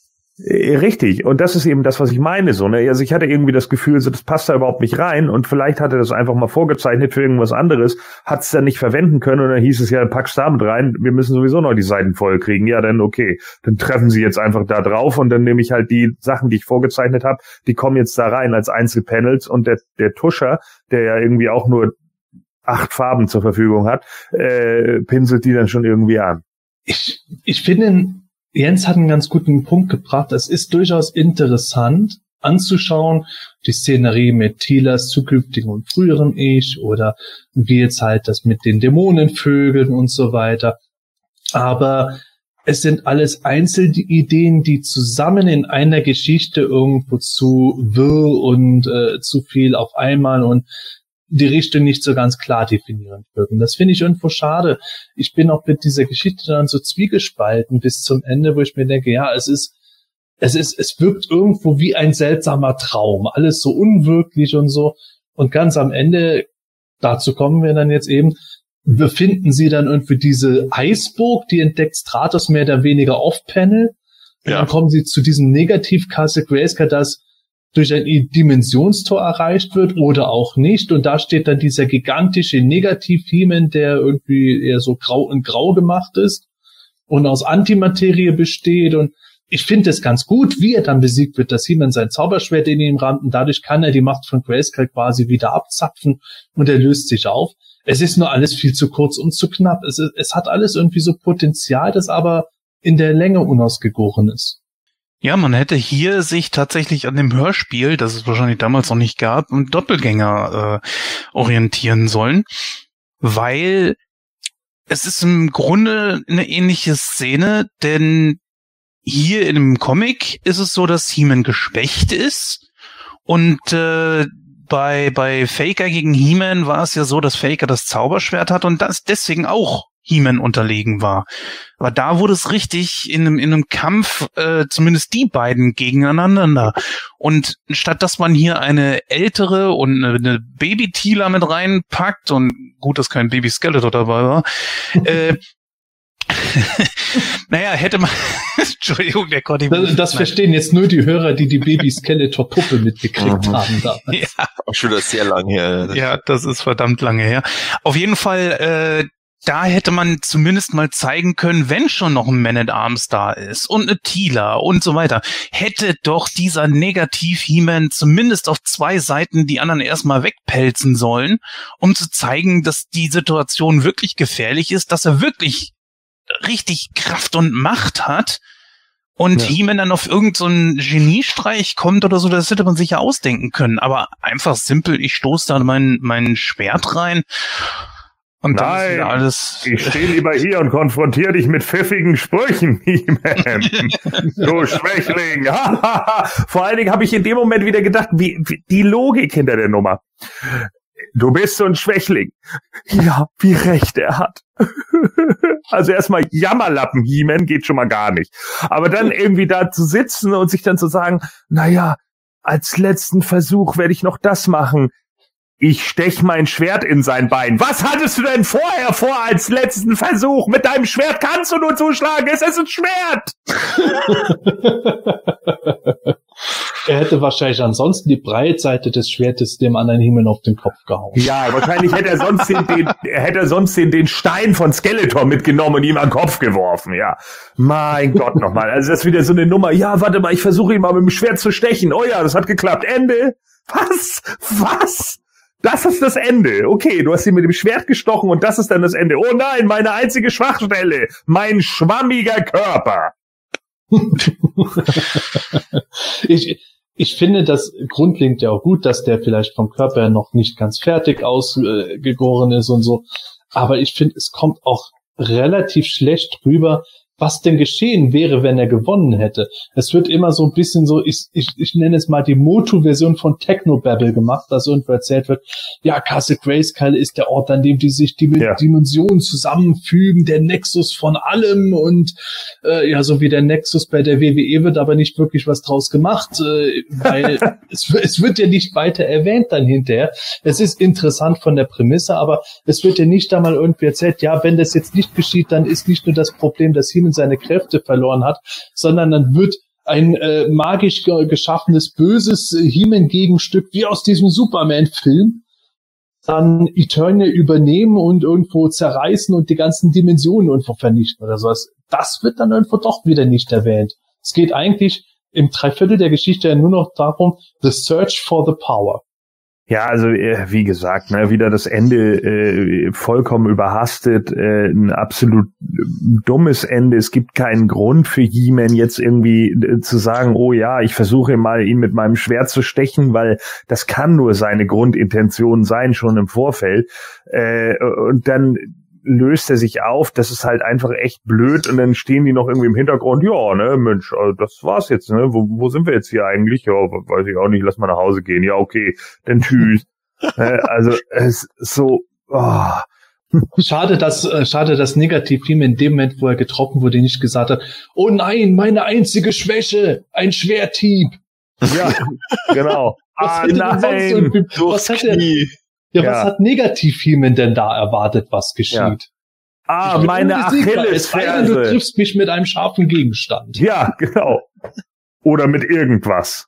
Ja, und dann steht Stratos daneben. Was? Man kann, man kann sterben, wenn man von einem scharfen Gegenstand getroffen wird? Ja. Komisch. Hm. Mist. Deswegen habe ich keine Waffe als Actionfigur. Ich kann nur fliegen. Kein Wunder, dass es mir im Rücken gerade so weh tut. Ja. naja, ähm, ah, ah, hier mir das Schwert. Ah, ich habe einen Wadenkrampf. Ich löse mich auf. oh mein Gott, ey. Okay, dann hätte ich jetzt gesagt, bevor wir zu Geschichte 2 übergehen, wir haben über Geschichte 1 jetzt einiges gesagt. Notenvergabe, Matthias. Oh Mann. Also ich fand den, wie gesagt, ich fand den Anfang echt, echt ich hatte sie davor tatsächlich noch nicht gelesen. Äh, ich fand den Anfang echt ganz cool mit dieser selben, mit dieser unfreiwilligen Verwandlung und auch dem ein bisschen komisch gestimmten He-Man und so. Und äh, oder also ich finde zum Beispiel auch das Detail ganz cool, dass die, dass die Thieler sich da also für den Kampf dann ihre Schlangenrüstung anzieht. Ein paar Sachen sind, sind auch ganz, ganz äh, ja, actionreich gezeichnet, da wie zum Beispiel der, der He-Man da aus dem wandelnden Berg da ausgespien wird. Das ist so ein bisschen typisches der Part Groß-Action-Bild.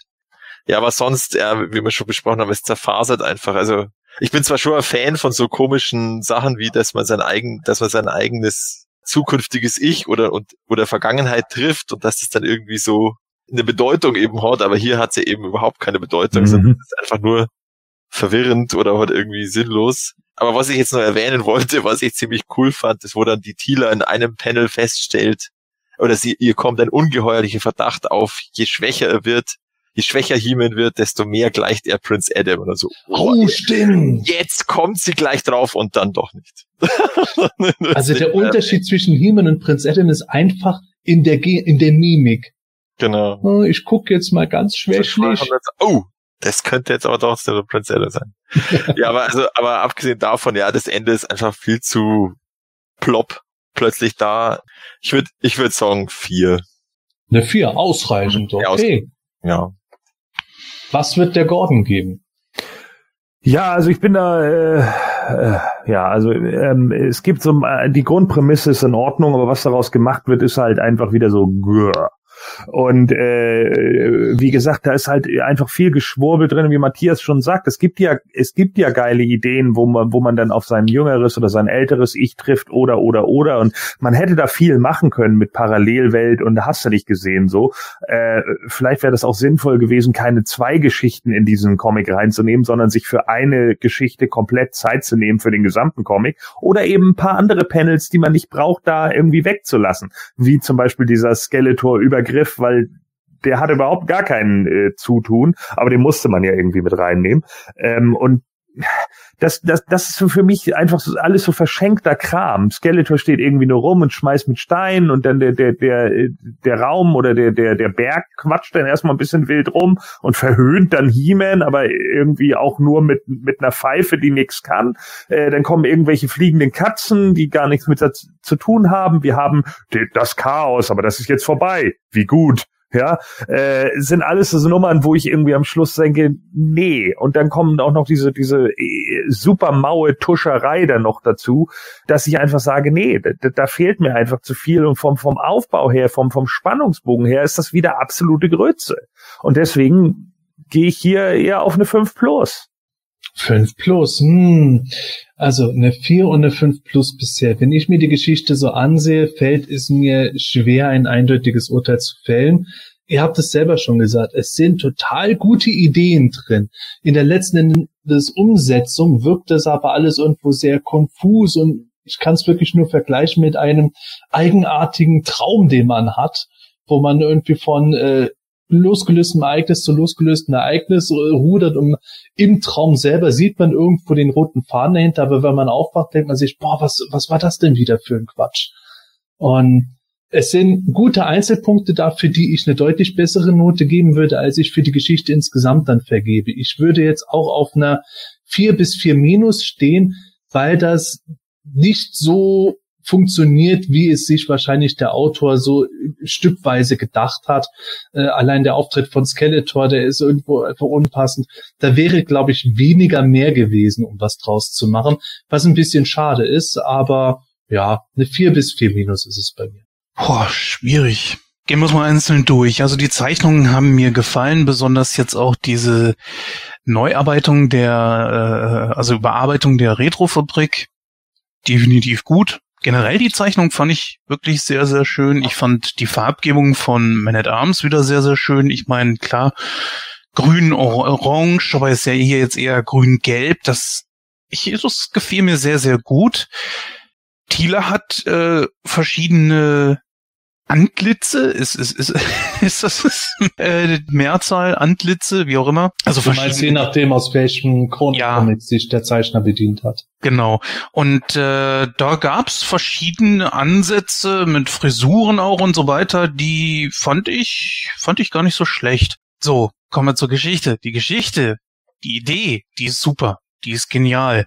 Nur zu vollgeballert mit Dingen, die man überhaupt nicht hätte brauchen können. Wenn schon Skeleton mit rein, dann hätte man das so machen können, dass er mit Hilfe seiner Magie sich dieses Anti-Hemens bemächtigt und ihn jetzt irgendwie befehligt. So. Und der hätte dann tatsächlich noch mal ein bisschen die anderen niederringen sollen.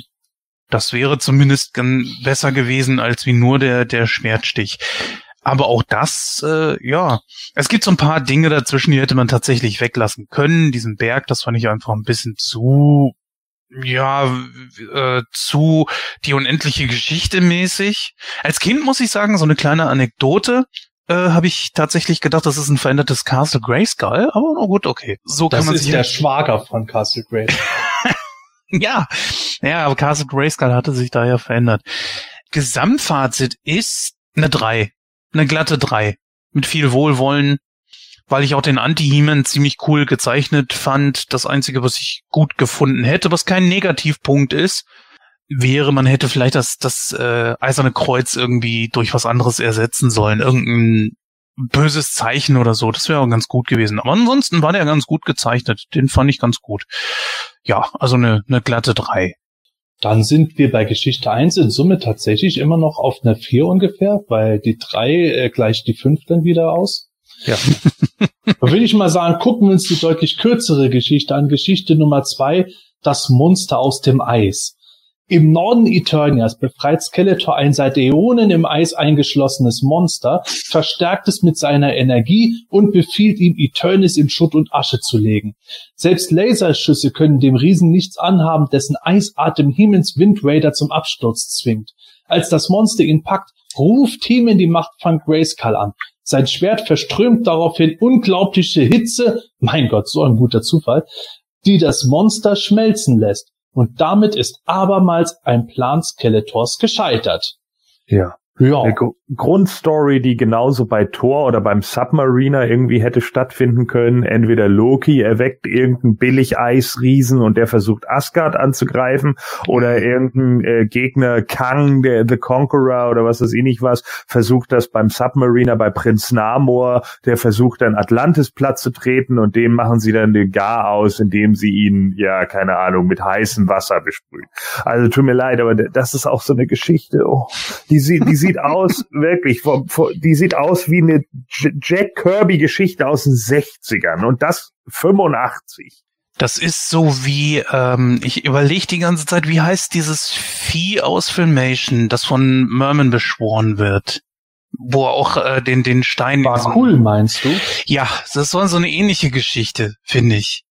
Auch so ein, so ein Hm. Vieh aus dem Moor. Naja gut, es gibt ja noch die Geschichte, wo äh, Orko diese, dieses Mädel da, diese, diese Frau beeindrucken will und holt dann seinen Zauberstab wieder. Da werden dann aber diese komischen Viecher von Skeletor dann beschworen, wo auch dieses Riesenvieh dabei war. Das ist also halt also eine, eine, eine, eine 0815 Story. Kann auch sein, dass Edgy Francis sich hier auch wieder bedient hat für äh, den unbezwingbaren Drachen. Weil es ist im Prinzip eigentlich fast dasselbe, ne? Wenn du mal guckst, auch Ja. hier, dieses Vieh ist unverwundbar und ja, Ja, also die Grundprämisse, das hat Gordon schon gesagt, das kann, das Mhm. ist eigentlich jetzt eine Geschichte, die nicht das Rad neu erfindet. Sowas findet man eigentlich in nahezu allen Marvel-Comics aus den Jahrzehnten davor. Wobei ich das interessant finde, wie du es gerade gesagt hast, ja, wenn man ein Mädchen beeindrucken will, dann packt man mal aus. Eigenartig, aber davon, Hm. davon, davon unabhängig, ähm, ich würde jetzt nicht unbedingt sagen, dass da äh, der bezwingbare Drache dann irgendwo seine Geschichte daraus hergeleitet hat. Dafür ist es wirklich äh, so, dass man die Charaktere auch austauschen könnte und es könnte genauso gut sowohl bei Conan als auch Thor etc. gelaufen sein. Ich kann auch Gordon verstehen, was er sagt mit dem Artwork, das irgendwo etwas altbackener aussieht, weil garantiert so die Conan-Comics der 70er für das Monster Party standen und sowas. Mir gefällt die Geschichte aber trotzdem. Es ist einfach relativ Mhm. straightforward erzählt. Es ist natürlich ein schöner Zufall, dass Heman just als Allheilmittel, als er den Clown des Monsters ist, die Macht von Grayskull anruft und ja, mei, dieses Mal wird's heiß, das nächste Mal, wenn es ein Feuermonster gibt, dann verströmt das Schwert halt Eis. Es, äh, es ist natürlich weit hergeholt, weil die Geschichte einfach jetzt schnell zu Ende erzählt werden musste. Aber trotzdem so als gerade Zweitgeschichte im Comic funktioniert das für mich, so wie ich mich tatsächlich dann auch ein bisschen nostalgisch an die Kirby-Geschichten erinnert fühle, wo auch dann einfach sehr schnell in der Geschichte was erklärt war und ja, das ist jetzt halt so gewesen, weil das so sein musste, weil jetzt das Comic vorbei ist und aus, kann ich schon mit leben. Wenn es jetzt nicht diese zeitliche Differenz gäbe, würde ich sogar sagen, dass dieses Vieh auch gut hätte Megator sein können. Ja, gut, ja, er ist ja- weil jetzt halt so ein grünes, langhaariges Er ist, er ist ja, eingefroren, ne? Also er ist ja eingefroren seit Preturnia-Zeit. Also wenn Scott Knight die Interpart-Comics gekannt hätte, ja. dann hätte er das garantiert so eingewoben, dass Megator in der Jetztzeit dann aus dem Eis befreit wurde und von Skeletor wieder Ja. wurde. Ja, Und ja dann, äh, deswegen sieht Megators. Zombie-Gesicht auch so komisch aus. Das ist halt geschmolzen. Stimmt. Aber was ich noch bemerkenswert finde, ist, dass da das Skeletor tatsächlich am Anfang in fast der gleichen Pose dort steht wie ähm, im, in der ersten Geschichte. Auch so mit verschränkten Armen, so leicht, äh, ja, ich wollte nicht gelangweilt sagen, sondern einfach so ein bisschen so, oh, Servus, ah, da ist ja dieses Monster.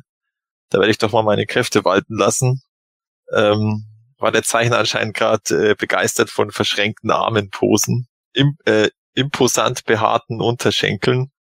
Wie hat nämlich das Und auch immer die typische äh, Handbewegung, ne? Die, die, die Bad diese- Guy Handbewegung. Genau, äh, ja. diese- wo, wo man die Hand so von oben sieht. Ja, das ja. ist so die, die Red Skull Handbewegung, die man ja immer bei Captain America hatte. Also das ist auch so das, das, das, das Übliche. Also der, der hat, der ist hundertprozentig von diesen ganzen alten Comics beeinflusst. Also Ja, steht ja. außer Frage. Äh, Für mich ist diese Geschichte halt, ähm, äh, das ist für mich ein Zeitungsstrip. Ja, die- das ist eine Geschichte, die du auch irgendwie in, in, in fünf, sechs, sieben Paneln erzählen kannst. Äh, hier ist es halt ein bisschen ausgeweitet auf ein paar mehr. Aber äh, ja, okay, es ist halt irgendein Riesenmonster wird wiederbelebt, wirkt total stark und dann auf einmal, ah nein, Hitze, meine einzige Schwachstelle. Wir hätten auch nur auf einen harten Sommertag warten müssen, He-Man. Mach mal die Heizung an, dann kommt da nicht Ja. mehr. Nein, aber äh, ich verstehe deinen Einwand und du hast da natürlich vollkommen recht, aber wir sehen ja, dass bei diesen Interpart-Sachen es immer zwei Comics waren. Ich glaube, das ändert sich auch nicht mehr, dass wir eine Hauptgeschichte haben, die die meisten Seiten einfach einnehmen und dann hast du noch so eine kleine Geschichte eben hinten dran. Und dafür, was sie dann für diese kurze Geschichte, ist das natürlich perfekt. Das reicht aus. Mehr brauchst du dann auch nicht. Mehr kannst du auch, glaube ich, nicht wirklich erzählen. Und äh, ich war ja jetzt bei der allerersten Geschichte mit dabei. Da, ich weiß jetzt nicht, wie sie hieß, wo wir den, den ersten Mann besprochen haben. Äh, die zweite Geschichte, die war ja wirklich total überhastet. Das hast du hier nicht. Man hat hier eine ganz, ganz easy Story genommen und hat die hier in diese paar Seiten gepackt und das reicht und, und Punkt. Ja.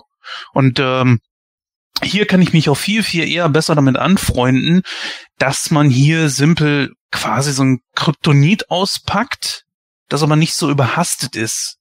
Und deswegen, oh, ich wäre jetzt schon fast beim Fazit. Okay, also ich, ich würde dieser Geschichte für das, was sie ist, tatsächlich auch eine, eine 3 bis 3 Minus geben, wenn ich mich wirklich festlegen sollte. Ich gebe einfach mal eine 3 Minus. Äh, denn für das, was es sein soll, dieses Vieh sieht ganz gut aus, auch die Zeichnungen sind wieder ganz gut. Es ist eine simple Story und äh, es soll ja ganz klar auch nur diese ganz eigene Geschichte sein.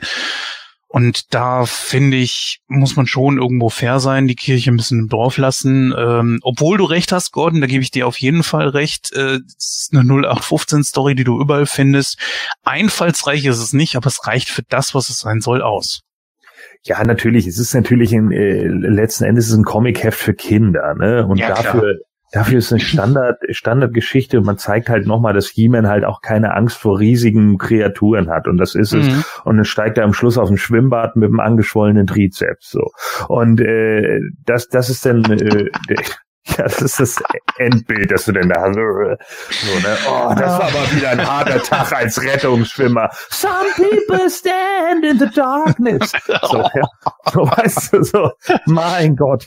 Also das ist wieder so eine Geschichte, wo ich dann auch gedacht habe, ja gut, ist jetzt nichts Halbes und nichts Ganzes, aber es ist, äh, es ist zumindest nicht so viel Geschwurbel wie bei der anderen Geschichte. Deswegen äh, äh, gebe ich dir schon recht. Für für äh, das, was es ist, ist es halt short and sweet und äh, deswegen kriegt die von mir auch eine 4 äh, und keine 5 plus, weil ja, da erwarte ich nicht viel und da kommt dann auch nicht viel rum. Äh, das ist so wie, was weiß ich, keine Ahnung, wenn der Big Bossman auf Midian trifft, die werden halt einen Brawl haben und den erwarte ich auch und ich erwarte auch keinen besonders guten und der endet dann mit Bossman Slam und das war's und so ist es hier auch. Ich greife da sogar noch äh, weiter vor und gebe der Geschichte eine 2, weil ich mich von der Geschichte schlichtweg unterhalten fühle. Sie passt für Kinder, auch aus Erwachsenensicht finde ich die gut. Mir hat der optische Stil auch immer gefallen. Eine 2 deswegen, weil ich das halt ein bisschen wieder kurz gegriffen finde, dass He-Man dann irgendwo einmal mit dem Schwert wedelt und nach so einem Zufall, jetzt schmilzt das Monster ein. Das ist, äh, es erfüllt seinen Zweck. Als Kind hätte ich mich nicht dran gestellt. Als Erwachsener finde ich es ein bisschen komisch, aber ja, so für die, so eine Kurzgeschichte unterhaltsam. Eine 2 kann ich jetzt tatsächlich nichts gegen sagen. Boah, also ich würde jetzt auch sagen eine 4 aus meiner Sicht. Also es ist ja ganz, es passt so als kleine Geschichte. Und was ich noch ganz bemerkenswert finde, ist, dass die, dieses Monster irgendwie in den ersten zwei Bildern, wo es nur eingefroren ist, deutlich bedrohlicher und gefährlicher ausschaut, als wenn es dann aus dem Eis draußen ist. Und irgendwie das liegt unter anderem daran, dass es dann auch Pupillen hat. Und das ist ja dann ähnlich, wie, wie wir damals beim Snoutbout, Snoutspout gesagt haben. Also ohne Pupillen schaut er total badass-mäßig aus, aber mit Pupillen schaut er dann total seltsam aus.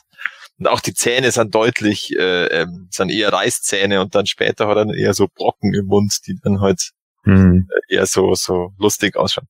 Aber wie gesagt, also aus meiner Sicht eine 4, ja, passt. Ja, dann hätten wir für den gesamten äh, Interpart-Comic eine 3,6, also eine 3 minus. Hm. Da, da finde ich zum Beispiel, für mich würde das jetzt abwerten, ich finde das Cover ganz schlecht. Also äh, ich habe ja den, Ja. ich habe den, Ja. Re äh, den Retrofabrik Sammelband ja und der hat ja auch die Cover drin und dieses Cover ist für mich das mit Abstand schlechteste von allen ähm, Mhm. Interpart-Bänden, weil da irgendwie die Gesichter alle so gleich ausschauen und auch die Nasen sind einfach schwarze Punkte. Also ja, das Cover schlecht. wirkt fahrig. Ja, das finde ich. Die anderen sind immer so cool, dynamisch, aber das ist nicht, nicht toll. Ja, auch bei anderen gibt's für mich bessere und schlechtere, aber wenn ich so denke, Cover Nummer eins fand ich geil, Ja. Cover Nummer zwei fand ich geil, dann kommt Cover Nummer drei und ich denke mir irgendwie, hä, Zeichnerwechsel, was ist passiert? Ja. Aber später, wenn dann so die wilde Horde dazu kommt, das schaut dann auch cool aus. Also, äh, Ja, es ist, ich bin da ein bisschen differenziert bei denen, da kommen wir später mal ja, dazu, genau. Aber, aber so vom was das hier betrifft, Cover Nummer vier ist auf jeden Fall dann wieder besser gewesen. Ich finde es aber bezeichnend, äh, dass letzten Endes aus dieser ganzen Anti-Geschichte, die wir jetzt in den Hörspielen hatten, die haben wir jetzt hier beim Interpart gehabt und ja auch nicht nur einmal, wir hatten es ja im aller, allerersten, in der aller, allerersten Geschichte, da war ja auch die, die Anti-Welt, äh, dass da im Grunde genommen fast gar nichts draus gemacht wurde. Edgy Francis hat das natürlich schon gut aufgegriffen, eine schöne Hörspielgeschichte draus gemacht, aber auch da hat Anti-He-Man eigentlich so gut wie gar, gar nichts zu tun. Er kämpft gegen He-Man und äh, das war's. Da, da kommt kaum irgendwie was bei rum. Ja, vielleicht haben sie es, also zumindest bei den Comics kann ich mir vorstellen, dass Mattel irgendwo gesagt hat, ja, haltet das mal kurz, weil das können die Kinder ja gar nicht nachspielen, wenn da eine ganze Welt zu sehen ist. Vielleicht war das bei den Hörspielen generell auch mal Mhm. sowas, dass gesagt wurde, ja, andere Dimensionen und so. Denkt dran, dass vor allem das vorkommt, mit dem die Kinder auch spielen können. Vielleicht war das so ein Grundtenor, den äh, die Leute dann eingehalten haben. Das kann ich mir dabei vorstellen. Aber ja, du hast recht. Es ist schade, dass man nicht mehr von anderen Welten und so dann äh, da wieder gesehen hat. Gerade nachdem wir auch in den Interpart-Heften zuvor ja sowas hatten wie diesen Lord des Wahn, Herr des Wahnsinns oder wie der hieß und solche Sachen. Der sah natürlich total abstrus aus, aber es hat natürlich ein Potenzial gezeigt. Kennt ihr noch äh, Man Manhattan Eis von Langnese? Ja. Dieses äh, äh, Vanille äh, mit Strawberry, also Vanille-Erdbeereis. Das, Ja. der, ich, ich glaube, auf dem Cover schießt der Schädel das aus. Oh, oh. Und damit beschließen wir die heutige Comic-Besprechung, liebe Hörer. Ja. Bevor Ja, wir also mit dem Cover können wir denn ja sagen, es ist doch eine 4. Ja, bevor wir jetzt ganz zum Ende kommen, nach diesem interessanten Comic-Talk, würde mich interessieren, liebe Hörer, wie seht ihr das Comic? Ich meine, wir haben unsere Meinung jetzt wiedergegeben, das heißt ja nicht, dass es allgemeingültig ist. Seht ihr das Comic besser oder schlechter sogar als wir? Fände ich mal interessant. Schreibt es gerne in Kommentare hinein. In der Zwischenzeit möchte ich noch ein kleines bisschen Werbung machen für unseren Webstore. Der wird ja von Niki Zemke von MotoClassics.de bei uns betrieben. Da gibt es jetzt auch gerade von Super 7 die nächste Turtles Wave zu bestellen. Es gibt wieder eine Conan-Figur und so. Warum ich das erwähne, ist einfach schlichtweg der Punkt, wenn bei ihm bestellt wird, dann wird es auch für PE zugunsten kommen. Da kann es mal sein, dass hier oder da mal eine Figur geschickt wird zu Rezensionszwecken oder halt, dass wir damit auch sowas wie die Seite finanzieren und auch den Podcast natürlich dann weiter betreiben können. Das ist ganz praktisch.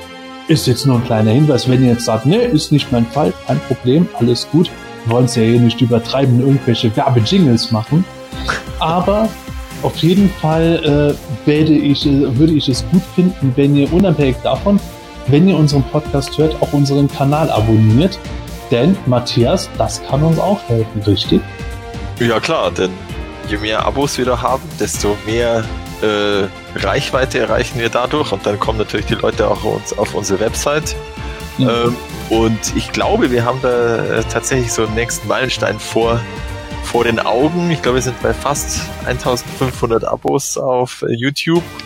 Und äh, es wäre natürlich toll, wenn da diejenigen, die uns noch nicht abonniert haben, da mal auf diesen ominösen Button klicken und dann vielleicht auch noch die Glocke, die auch jeder immer erwähnt und wir jetzt auch, äh, weil dann das auch immer schön angezeigt wird, wenn ein neues Video von uns hochgeht, weil wir haben ja nicht nur den Podcast, sondern auch unsere ganzen Formate mittlerweile, also World of Reviews und die verschiedenen Versionen und alles und da kommt ja mittlerweile doch schon einiges äh, zusammen und dann verpasst man nichts. Und darum ist da ein Abo ganz hilfreich und wie gesagt auch Kommentare, die helfen auch. Da gibt's ja diesen ominösen äh, YouTube-Algorithmus, der auch die Kommentare mitzählt bei der Reichweite. Und ein Daumen nach oben ist natürlich auch immer was Schönes. Ja, in diesem Sinne dann bis zum nächsten Video oder Podcast. Servus.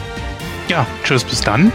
War wieder eine sehr, sehr schöne Rezension und äh, ja, ich bin auch froh, dass ich diesen Interpart-Band hier nicht verkauft habe. Äh, denn ich finde das Buch einfach super. Da hat die Retrofabrik was richtig Geiles auf den Markt geschmissen. Und wenn Sie das gerade hören, so ähm, Ladybird. Ehapa, Ehapa. Ja, natürlich, klar. Und äh, naja, wer weiß, was da in Mache ist. Ähm, ja, also ich mach's kurz. Wir hören uns bis demnächst. Tschüss, bis dann.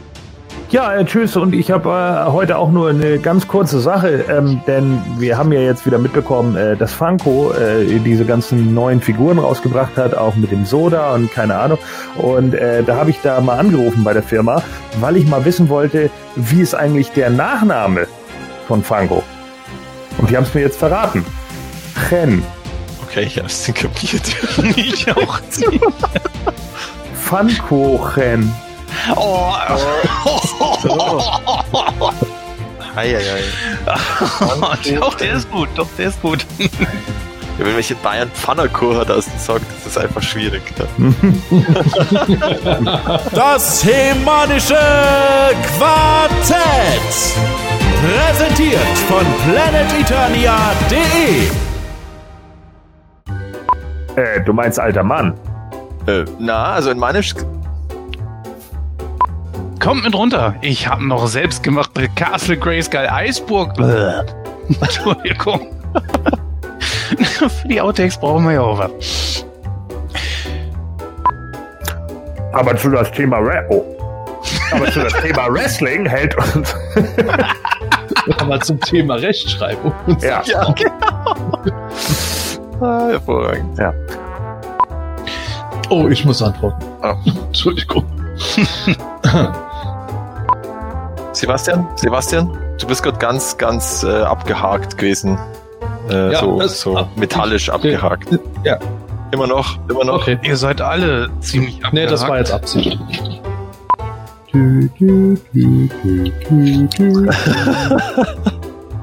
Kleine Pause, Podcast-Pause. Ich meine, es wird mit Sicherheit. Entschuldigung, mir ist gerade was runtergefallen. Ah. Das Hemanische Quartett. Präsentiert von planeteternia.de.